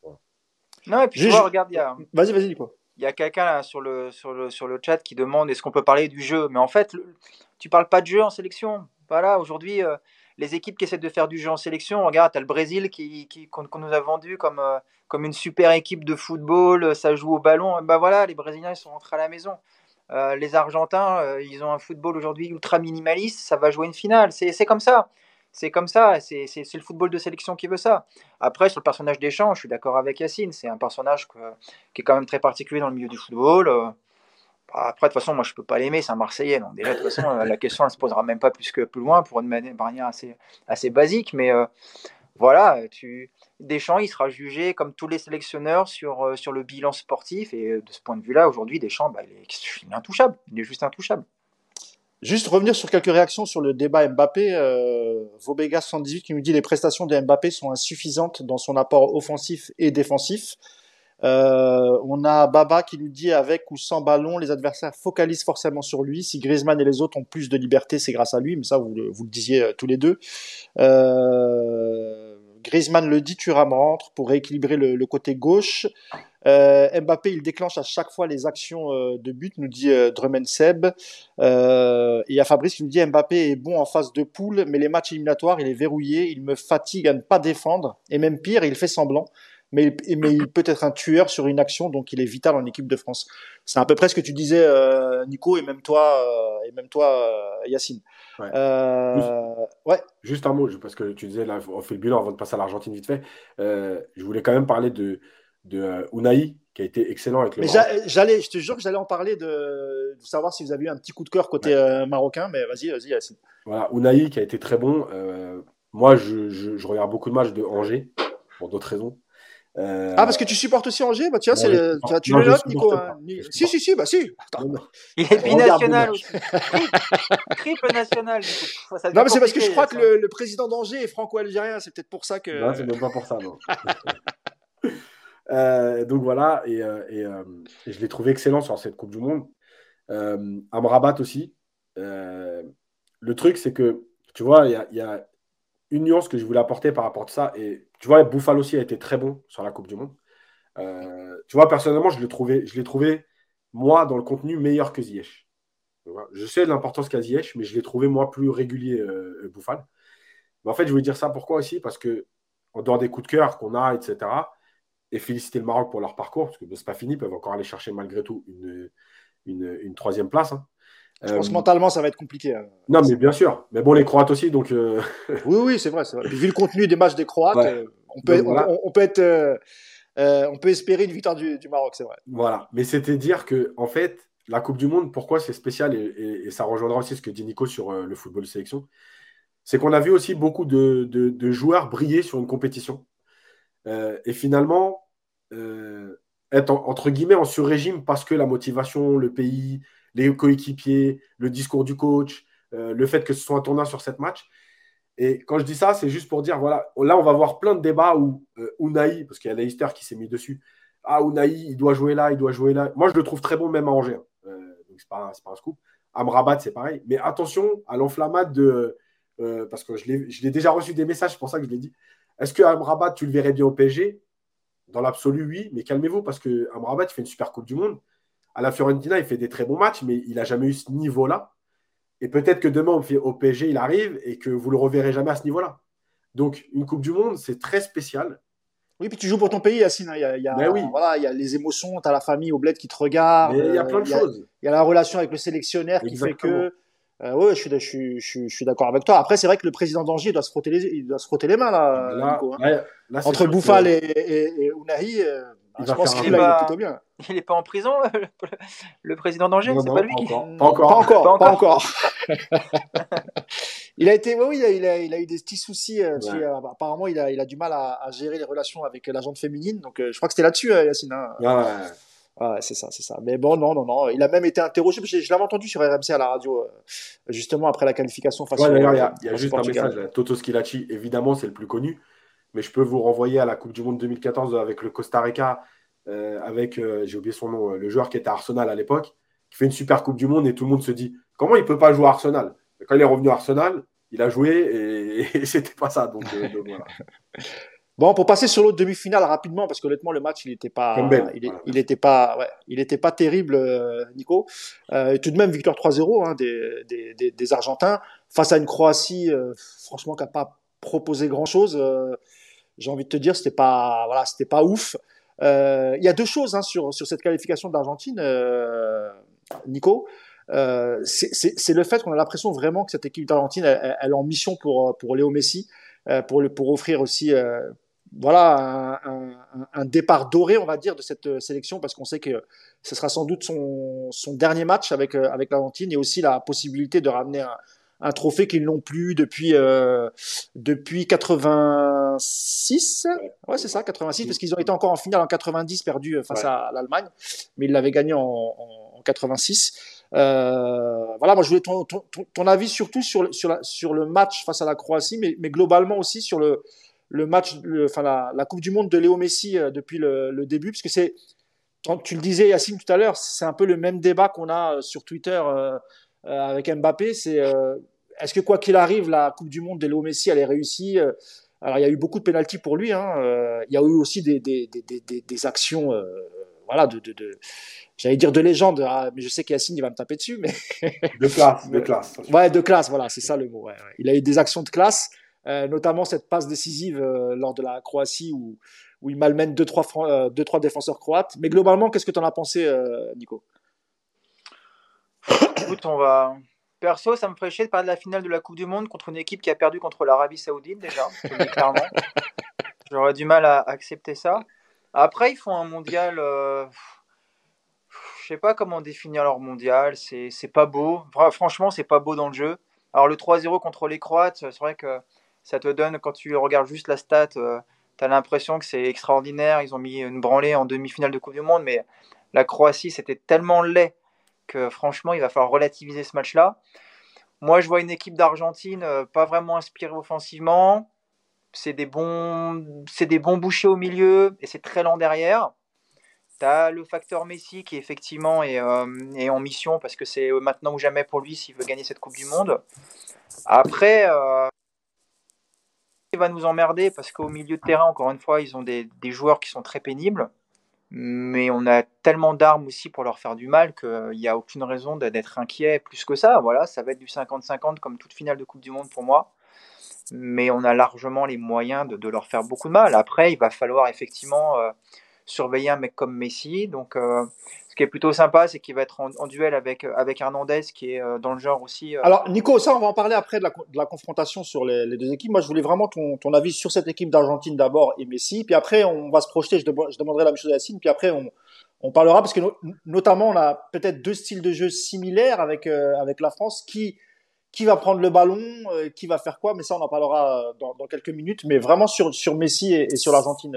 Bah je te dis, c'est moche, c'est moche et puis et puis Messi. Voilà. Ok, il n'y a pas. bah non, qu'est-ce que je te dis? Je ne veux pas dire que c'est une belle équipe, c'est moche. L'Argentine, c'est moche. Honnêtement, ça joue pas bien au ballon.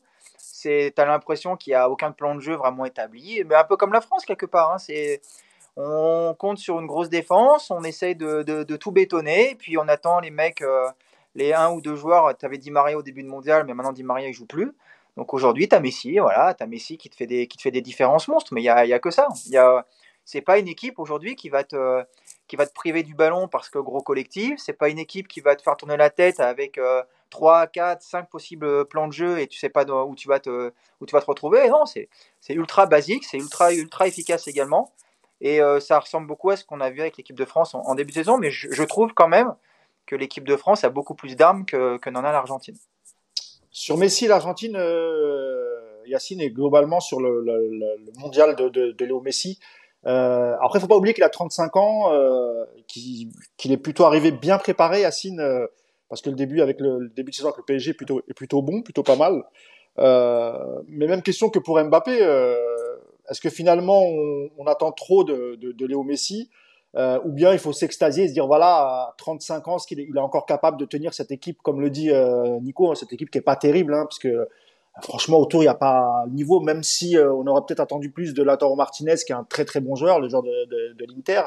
Et puis il y avait aussi le, le, le, petit jeune aussi qui était, qui était pas mal. je crois que c'était l'avancante, je sais plus comment il s'appelle. Alvarez. Alvarez, voilà, c'est ça. Euh, alors, il y a plusieurs choses. La première, sur le, le match en lui-même, euh, Argentine-Croatie, je pense que euh, s'il n'y a pas l'ouverture du score avec ce penalty, les 10 minutes de temps fort argentin où, où il y a le deuxième but, deuxième but où la défense croate défend un peu entre le district 3 et le district 4, peut-être, je sais pas, j'hésite. Euh, le mec, il va tout droit, il arrache tout le monde, enfin bref. Euh, et la tête repoussée par Livakovic. Euh, je pense que s'il y a 0, 0-0, il se passe rien. on était à deux doigts de. L'Argentine, ils ont dit aux Croates, prenez le ballon, faites-le tourner, nous on va attendre. Puis on verra quand, quand il se passera quelque chose, qu'il y en a un qui va se rater. Ben, on va essayer de, de de vous crever là-dessus, mais, euh, mais sinon, il ne se passera rien. Voilà. Je pense qu'il y a plein de choses sur l'Argentine. C'est que euh, je pense que l'Argentine, elle est, elle est conditionnée par son premier match. Euh, sur le premier match, malgré tout, même s'ils ont perdu contre l'Arabie Saoudite, ils doivent mener 3-0 au bout de 30 minutes. Parce qu'il y a deux hors-jeux à 5 Oui, c'est vrai qu'on oublie le début de match qui était plutôt pas mal. c'est vrai. Il y a deux hors-jeux à 5 cm. Et voilà. Et en fait, ils se font crever sur 10 minutes de temps fort saoudien, un peu la folie. Ils prennent deux buts. Et je pense que là, il y a un premier changement qui vient de deux choses. Le premier, c'est le coach qui fait cinq changements dans le 11 qui débute le deuxième match. Et ça, c'est pas rien. Parce qu'on a une équipe qui est invaincue depuis 35 matchs, qui a gagné la Copa América, qui joue à peu près de la même façon, même si Lo Celso est blessé et qu'il était titulaire. Et d'un coup, il y a un coach, après un premier match, en fait, dans le contenu réussi mais perdu sur le score, qui change la moitié de l'équipe. Et puis, il y a la deuxième chose, c'est le modèle français Deschamps, et la confrontation de 2018, où effectivement l'Argentine mène 2-1. Je rappelle quand même que l'Argentine a mené 2-1 contre la France en huitième de finale, mais que l'Argentine joue à 60 mètres de son but et qu'elle se fait ouvrir sur chaque transition. Et quand on regarde les matchs suivants de l'équipe d'Argentine, bah, en fait, qu'est-ce qu'il a, qu'est-ce, a décidé Scaloni? C'est Géotamendi qui est titulaire. On ne peut pas gérer la profondeur. Donc on va faire un bloc bas pour protéger Otamendi et le mettre dans les meilleures conditions. On va faire deux lignes de quatre. On va d'abord pas prendre deux buts et le ballon, j'en ai rien à foutre. Et après, devant, j'ai Messi, j'ai Julian Alvarez qui fait des appels, etc., etc., qui est capable de, de, mettre à mal une défense sur ses déplacements. Euh, voilà. Puis on verra bien. Voilà. On arrête les Di Maria et tout. Au milieu, on va mettre du De Paul, du Enzo Fernandez. Alors, Enzo Fernandez, c'est le seul joueur de ballon. Les autres, c'est De Paul et compagnie, ça met que des boîtes.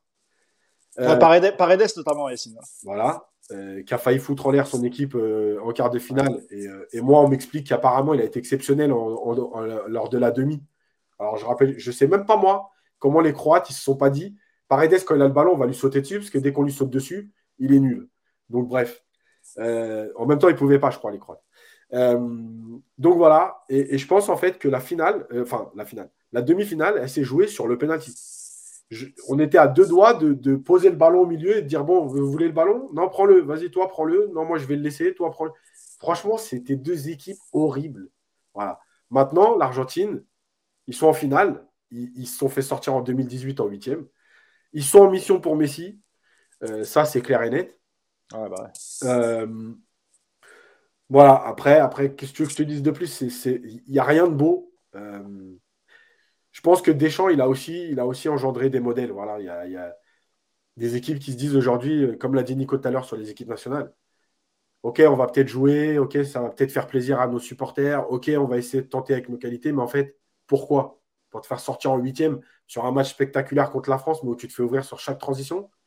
Bah écoute, on va être dégueulasse, mais, euh, mais au moins on va essayer d'aller, on va aller en finale. Quoi. Voilà, je pense que c'est ça, c'est ça le truc. Je vais dire quelques réactions hein, sur, le, sur l'équipe d'Argentine hein, euh, ou sur la projection de la, de la, finale. Parce que euh, Drummond, Seb qui nous dit deux équipes atypiques difficiles à analyser. Redil Sauvage qui nous dit Dybala, je comprends pas pourquoi il joue pas. Euh, miskin, le pauvre. bah nous on comprend. Hein. T'inquiète pas. euh, donc tout le monde nous parle aussi de, de, de, de Julian Alvarez, hein, euh, jeune attaquant euh, argentin. Il ressemble beaucoup à Kevin euh, Gamero dans les déplacements et tout. Ah ouais. Il y a Fête Forever qui nous dit bloquer les lignes de passe de Messi, on est tranquille. Euh, Messi va prendre feu en finale. Euh, pour contrer la folie française, il va falloir il va falloir pardon, une folie argentine encore plus grande à mon avis. Euh, les Argentins arrivent à 35 mètres de leur but et il y a une solidarité défensive impressionnante. Euh, voilà à peu près ce qu'on pense de cette équipe d'Argentine. Maintenant, pour clôturer ce podcast, à votre avis, hein, ça va être quoi la clé du match pour euh, pour cette équipe de France pour remporter cette ce, ce, ce, cette troisième Coupe du Monde, pour mettre cette troisième étoile sur le sur le maillot? Nico, est-ce que est-ce que tu es d'accord? Est-ce que il faut juste bloquer Messi? Est-ce qu'ils font un plan anti-Messi? Et puis après, il faut compter un peu sur euh, peut-être la vitesse d'Mbappé quand on connaît aussi la, lenteur des, euh, des, défenseurs argentins.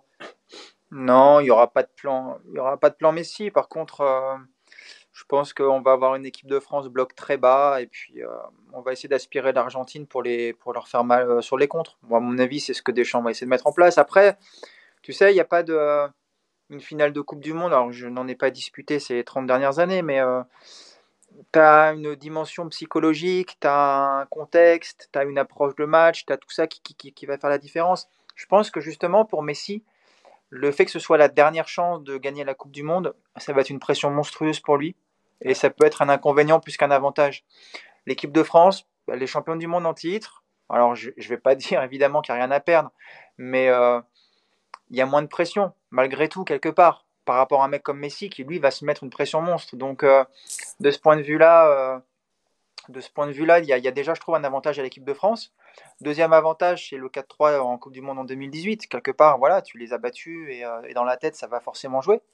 Et puis après, un avantage aussi qui peut, qui peut avoir lieu pour l'équipe de France. Alors, ça, c'est une donnée qui va aussi entrer en compte, ça va être l'arbitrage. Mais les Argentins, s'ils mettent des boîtes comme ils en ont mises contre les Pays-Bas ou contre même les Croates, il y a bien un moment, ils vont commencer à se faire cartonner, à prendre des, à prendre des jaunes, voire des rouges. Donc, euh, il, va se passer plein de choses. C'est impossible de prédire une finale de, Coupe du Monde à l'avance. Il se passe tellement de choses que. Enfin, est-ce que tu pensais que la France allait mener 4-1 contre les Croates en, 2018 Bien sûr que non. Tu vois, ça va être compliqué. Il va falloir, surtout à mon avis, la clé importante, c'est de ne pas se retrouver mené au score contre les Argentins parce qu'ils ils vont être là pour le coup euh, insupportables à jouer.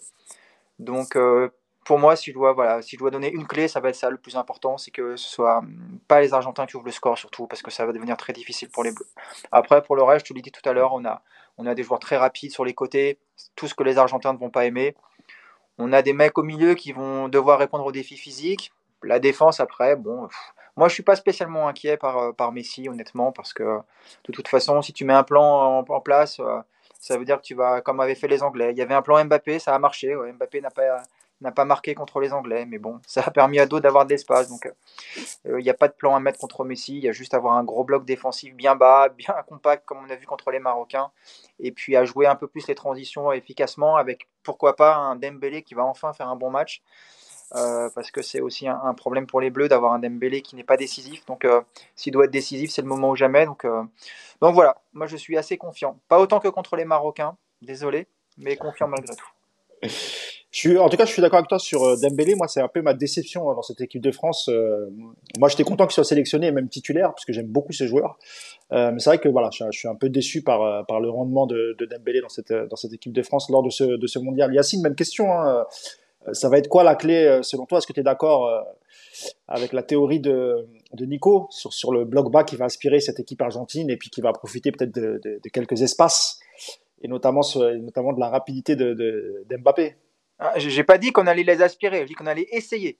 Je ne vois, pas les, je vois pas les Argentins jouer un pressing haut non plus. Hein. donc, il, peut y avoir un, il, peut y avoir pas mal de, de, place pour tout le monde au milieu avec pas grand monde qui, qui, qui, se balade dans ce coin-là. Hein. Non, mais tu as bien fait de me reprendre. Essayer, pardon. Euh, les, mots ont leur importance. Moi, déjà, sur Dembélé, moi, je suis pas surpris parce que j'attends rien de ce joueur, en fait. Il, a des qualités, mais n'a jamais rien fait, donc euh, voilà. Euh, la deuxième chose sur, sur le match, en fait. dur avec Dembélé, t'es dur. Non, je suis. Bah, ouais, peut-être, mais. Il y, a, y a plein de choses. La première, c'est que je pense qu'il y a évidemment l'équipe qui va, entre guillemets, tomber dans le piège de je veux pas le ballon, moi non plus, euh, bah, à un moment donné, il y en a bien qui va être obligé de, la prendre, euh, de le prendre. Donc, euh, ça va être le premier, le premier test, entre guillemets, qui va oser aller un peu contre l'idée de base de ne de, de, vouloir, de pas vouloir le ballon. La deuxième chose, il y a une gestion émotionnelle. Je suis désolé, hein, j'ai obligé de prendre mon téléphone parce que le chat s'est réveillé. Bon, voilà, il... il... y a une gestion émotionnelle qui va être importante. Alors, pas émotionnelle en termes d'environnement, parce que ça, je vais y revenir après, mais émotionnel dans le combat. Parce que les Argentins, ils sont capables de pourrir un match. Euh, et ça aussi, euh, tu sais, des fois, c'est pas, enfin même des fois, même souvent, c'est pas souvent les méchants qui sont sanctionnés. Les méchants, ils viennent foutre un peu la merde et, euh, en fait, c'est les gentils qui réagissent à un moment donné parce que ça les saoule et c'est eux qui payent. Et cette gestion émotionnelle, elle va être hyper importante parce que, bah, parce que tu peux sortir de ton match, parce que est-ce qu'un Chouamini est capable de, de résister, par exemple, à, des provocations de, de Paredes s'il joue? Euh, parce qu'on sait, voilà, Paredes, il va venir, il va parler, il va truc. Et tu sais, quand tu n'es pas prêt et qu'il y a en plus l'émotion de la finale, la gestion de la finale, des fois, c'est là que tu tombes dans le piège. Donc, il y a cette gestion-là qui va être importante. Et par exemple, un Théo Hernandez, moi, je pense capable de répondre à ce genre de truc et de tomber dans le piège de cette nervosité-là. Euh, après, la clé, j'ai envie de dire, sans être original, euh, évidemment que ça va être l'efficacité, parce que je ne pense pas qu'on assiste à un match où il va y avoir huit occasions de chaque côté. Euh, ça va être celui qui va, qui va, qui va punir l'autre sur, sur une des rares occasions qu'il y aura. Et c'est là, que, la France est pour moi aujourd'hui au-dessus de, l'Argentine. Elle est capable de te punir avec presque rien. et puis la dernière chose, c'est Messi, et je suis d'accord avec Nico sur, sur cette surpression, parce que c'est sa dernière Coupe du Monde normalement. Euh, parce qu'il y a plein de choses autour aujourd'hui en, Argentine qui se disent, c'est-à-dire que on le compare plus à Maradona, on considère que euh, il n'est pas au même niveau pour beaucoup de gens, mais il est dans la lignée de Maradona. Voilà, c'est plus euh, quoi qu'il arrive, il est en dessous de Maradona. Arrêtez de nous parler de Messi. Voilà, il est devenu argentin entre guillemets. Quand je dis argentin, c'est parce que pour ceux qui sont il y a beaucoup d'Argentins, notamment de notre génération à nous, qui ne l'ont jamais considéré comme un vrai Argentin parce qu'il a été formé en Espagne. Ah, mais c'est même pire que ça, Yacine. Hein. Tu peux dire qu'il a même été, euh, je dis pas détesté, mais euh, on lui a beaucoup reproché. Oui, mais bien sûr. Donc, euh, donc aujourd'hui. Il a beaucoup reproché, voilà, le fait d'être parti très jeune en, en, Espagne. Voilà. Et, aussi parce que la plupart des joueurs argentins ont toujours quand même démarré dans un club argentin. donc lui, ça a été le cas quand il était enfant, mais comme il est parti à 13 ans au centre de formation de Barcelone, donc voilà, il n'était pas forcément considéré comme un un pur argentin, c'est ça. Voilà. Et la différence avec Maradona, c'est que Maradona, euh, il avait ce côté euh, grande bouche politique, euh, et notamment la guerre des Malouines, etc., qui, qui, a amené au peuple aussi cette image de c'est plus que notre joueur, quoi. C'est notre représentant, c'est un symbole, c'est il n'a pas peur, il dit les choses, voilà, il a tout ça que Messi n'a jamais eu, parce que Messi c'est pas un politique, Messi il, dit jamais rien, il est là dans son coin voilà, aujourd'hui, il a, il a pris une autre dimension en Argentine, notamment grâce à la Copa América. Euh, et effectivement, il, il, va y avoir une pression euh, supplémentaire parce que, parce que, comme le dit Nico, ben, si tu prends, pour caricaturer, même si j'aime pas ça, le fameux duel Mbappé-Messi, bah, tu as un gamin de 23 ans qui a déjà une Coupe du Monde dans sa poche, qui va faire une deuxième finale. Et tu as un mec de 35 ans qui a marqué l'histoire du foot, mais qui a toujours pas gagné la Coupe du Monde. Euh, donc évidemment que la pression, elle sera, même si, comme le dit Nico, tu ne vas pas te dire, on en a déjà gagné une, si on perd celle-là, c'est pas grave. Mais malgré tout, la pression, c'est pas la même. Il y en a un qui joue pratiquement, entre guillemets, hein, je vais caricaturer, l'image de sa carrière sur cette Coupe du Monde, quand l'autre a déjà une Coupe du Monde et qui va en tout cas en jouer au moins deux derrière. Bon voilà, l'impact, évidemment que c'est pas le même. Et, et on a envie de voir cette finale parce qu'elle représente beaucoup de choses. Maintenant, moi, je vais être honnête, je ne m'attends pas à une finale. Euh, bon, déjà, les finales, ce n'est pas souvent euh, beau et spectaculaire, même en Ligue des Champions. Euh, mais je ne m'attends pas à une finale où on va avoir du football et où ça va partir dans tous les sens. En ah, 2006, c'était pas mal le France-Italien. Il y, a des finales qui sont belles. On peut même reprendre en Ligue des Champions le fameux Liverpool-Milan et tout. Mais globalement, on a quand même souvent des finales très fermées, très tactiques, où tant qu'il n'y a pas le premier but, il ne se passe rien. Quoi.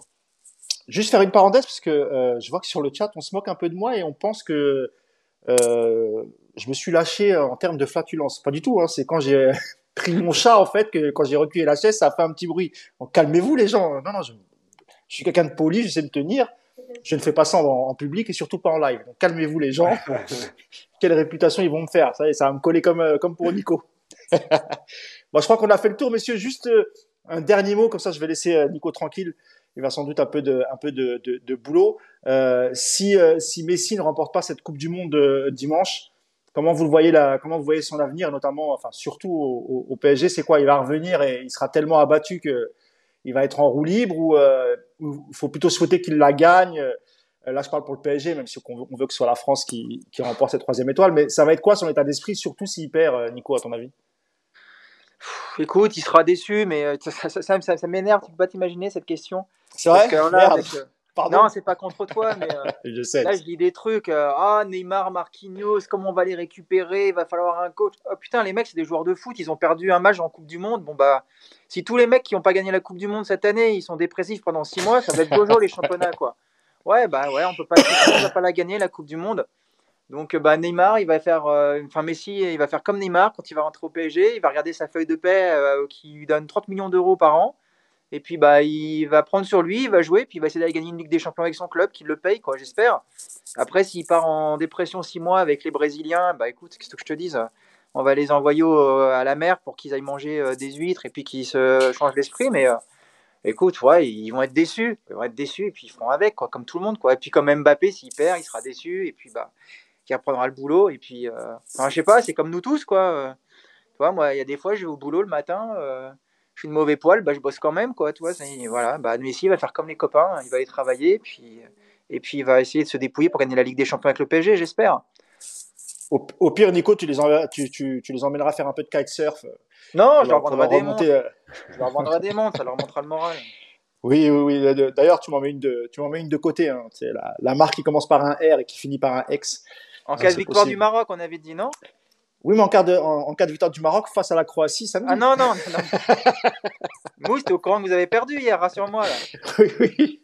Oui, je suis au courant. Mais, comme tu vois, je suis quand même de bonne humeur, je suis souriant. Je ne suis pas dépressif, moi. Donc, euh, Très bien. Tout, tout, va bien. Je suis déjà assez fier de, de leur parcours. Pareil, euh, rapidement, Yacine. Hein, et après, euh, on, finira, on finira ce live sur, sur, sur Messi. Écoute, moi, je suis. Moi, cette question, elle m'énerve pas parce que, parce qu'en fait, quand, quand, on connaît notre club, malheureusement, elle est tellement au cœur du truc. Et que moi, je, je En fait, je sais pas si je le, je le, pense réellement ou si je me dis, je préfère penser comme ça, comme ça, je serais plutôt agréablement surpris. Mais, euh, mais moi, j'ai peur que la deuxième partie de saison, ce soit horrible. Quoi. Ce soit horrible parce que parce qu'il y a un contexte. Tu vois, cette question, elle vient au PSG, mais par exemple, à Liverpool, Van Dijk est sorti en quart de finale, je suis sûr que personne ne se dit comment on va revenir Van Dijk. Ouais, je vois ce que tu veux dire. Mais parce qu'en fait, euh, ils n'ont même pas besoin de se poser la question. À Liverpool, les mecs, ils vont repartir. Euh, voilà, Nico, il dit Ouais, Messi, il, il, va voir sa fiche de paye. Ouais, il va aller sur le terrain parce qu'ils vont, le mettre sur le terrain. Moi, je ne suis pas persuadé qu'il donne plus que ça. Et Messi, je vais même aller plus loin. Et c'est encore une fois, bon, je vais être taxé d'anti-Messi, donc tant pis. Euh, mais dans les deux sens, Messi, je ne vois pas aller plus loin. C'est-à-dire que s'il gagne il aura terminé le jeu et en fait, la deuxième partie de saison, ce sera du bonus. quoi. C'est-à-dire que si ça se passe bien, c'est bien, sinon il s'en fout. Bon, au moins, au moins, il viendra avec le sourire et, voilà. même si on préfère vraiment, on souhaite, et du fond du cœur, moi en tout cas, je, souhaite que, que la France remporte cette, cette troisième Coupe du Monde, cette troisième étoile. Et j'espère qu'on verra un grand Mbappé, puisque ça sera aussi bien pour le, pour le PSG, pour la France et aussi pour le, pour le PSG. Voilà, et puis après, s'il perd, ben, je pense que il y a deux possibilités. Soit il se dit, bon, il faut que je termine sur une bonne note et il y a une Ligue des Champions à aller chercher. Soit il se dit, bon, écoute, maintenant, j'aurais plus rien à foutre. On va prendre ce qu'il y a à prendre euh, en termes d'oseille. Et, puis, euh, voilà. Je sais pas, je sais pas. Maintenant, ce qui est sûr, c'est que si on fait le bilan, on a un Danilo qui a joué le premier match, qui n'a pas pu rejouer après. Donc il doit être frustré. On a Mendes qui a été blessé très vite, qui est, qui est absent de mois, qui doit être frustré. On a Marquinhos qui a raté un penalty. On a Neymar qui a pas eu le temps de tirer son penalty. Ah, tu veux qu'on se pende, quoi. c'est bon, euh, Yass, on, on voulait finir sur une bonne note. Pas ah, ça va, ça suffit. Laisse-moi oh finir. Laisse-moi finir. On a Soler et Sarabia qui étaient déjà pas bien au PSG, qui ratent tous les deux leur penalty. bon, bon Nico, tu veux pas le prendre un peu avec toi, Yacine, là?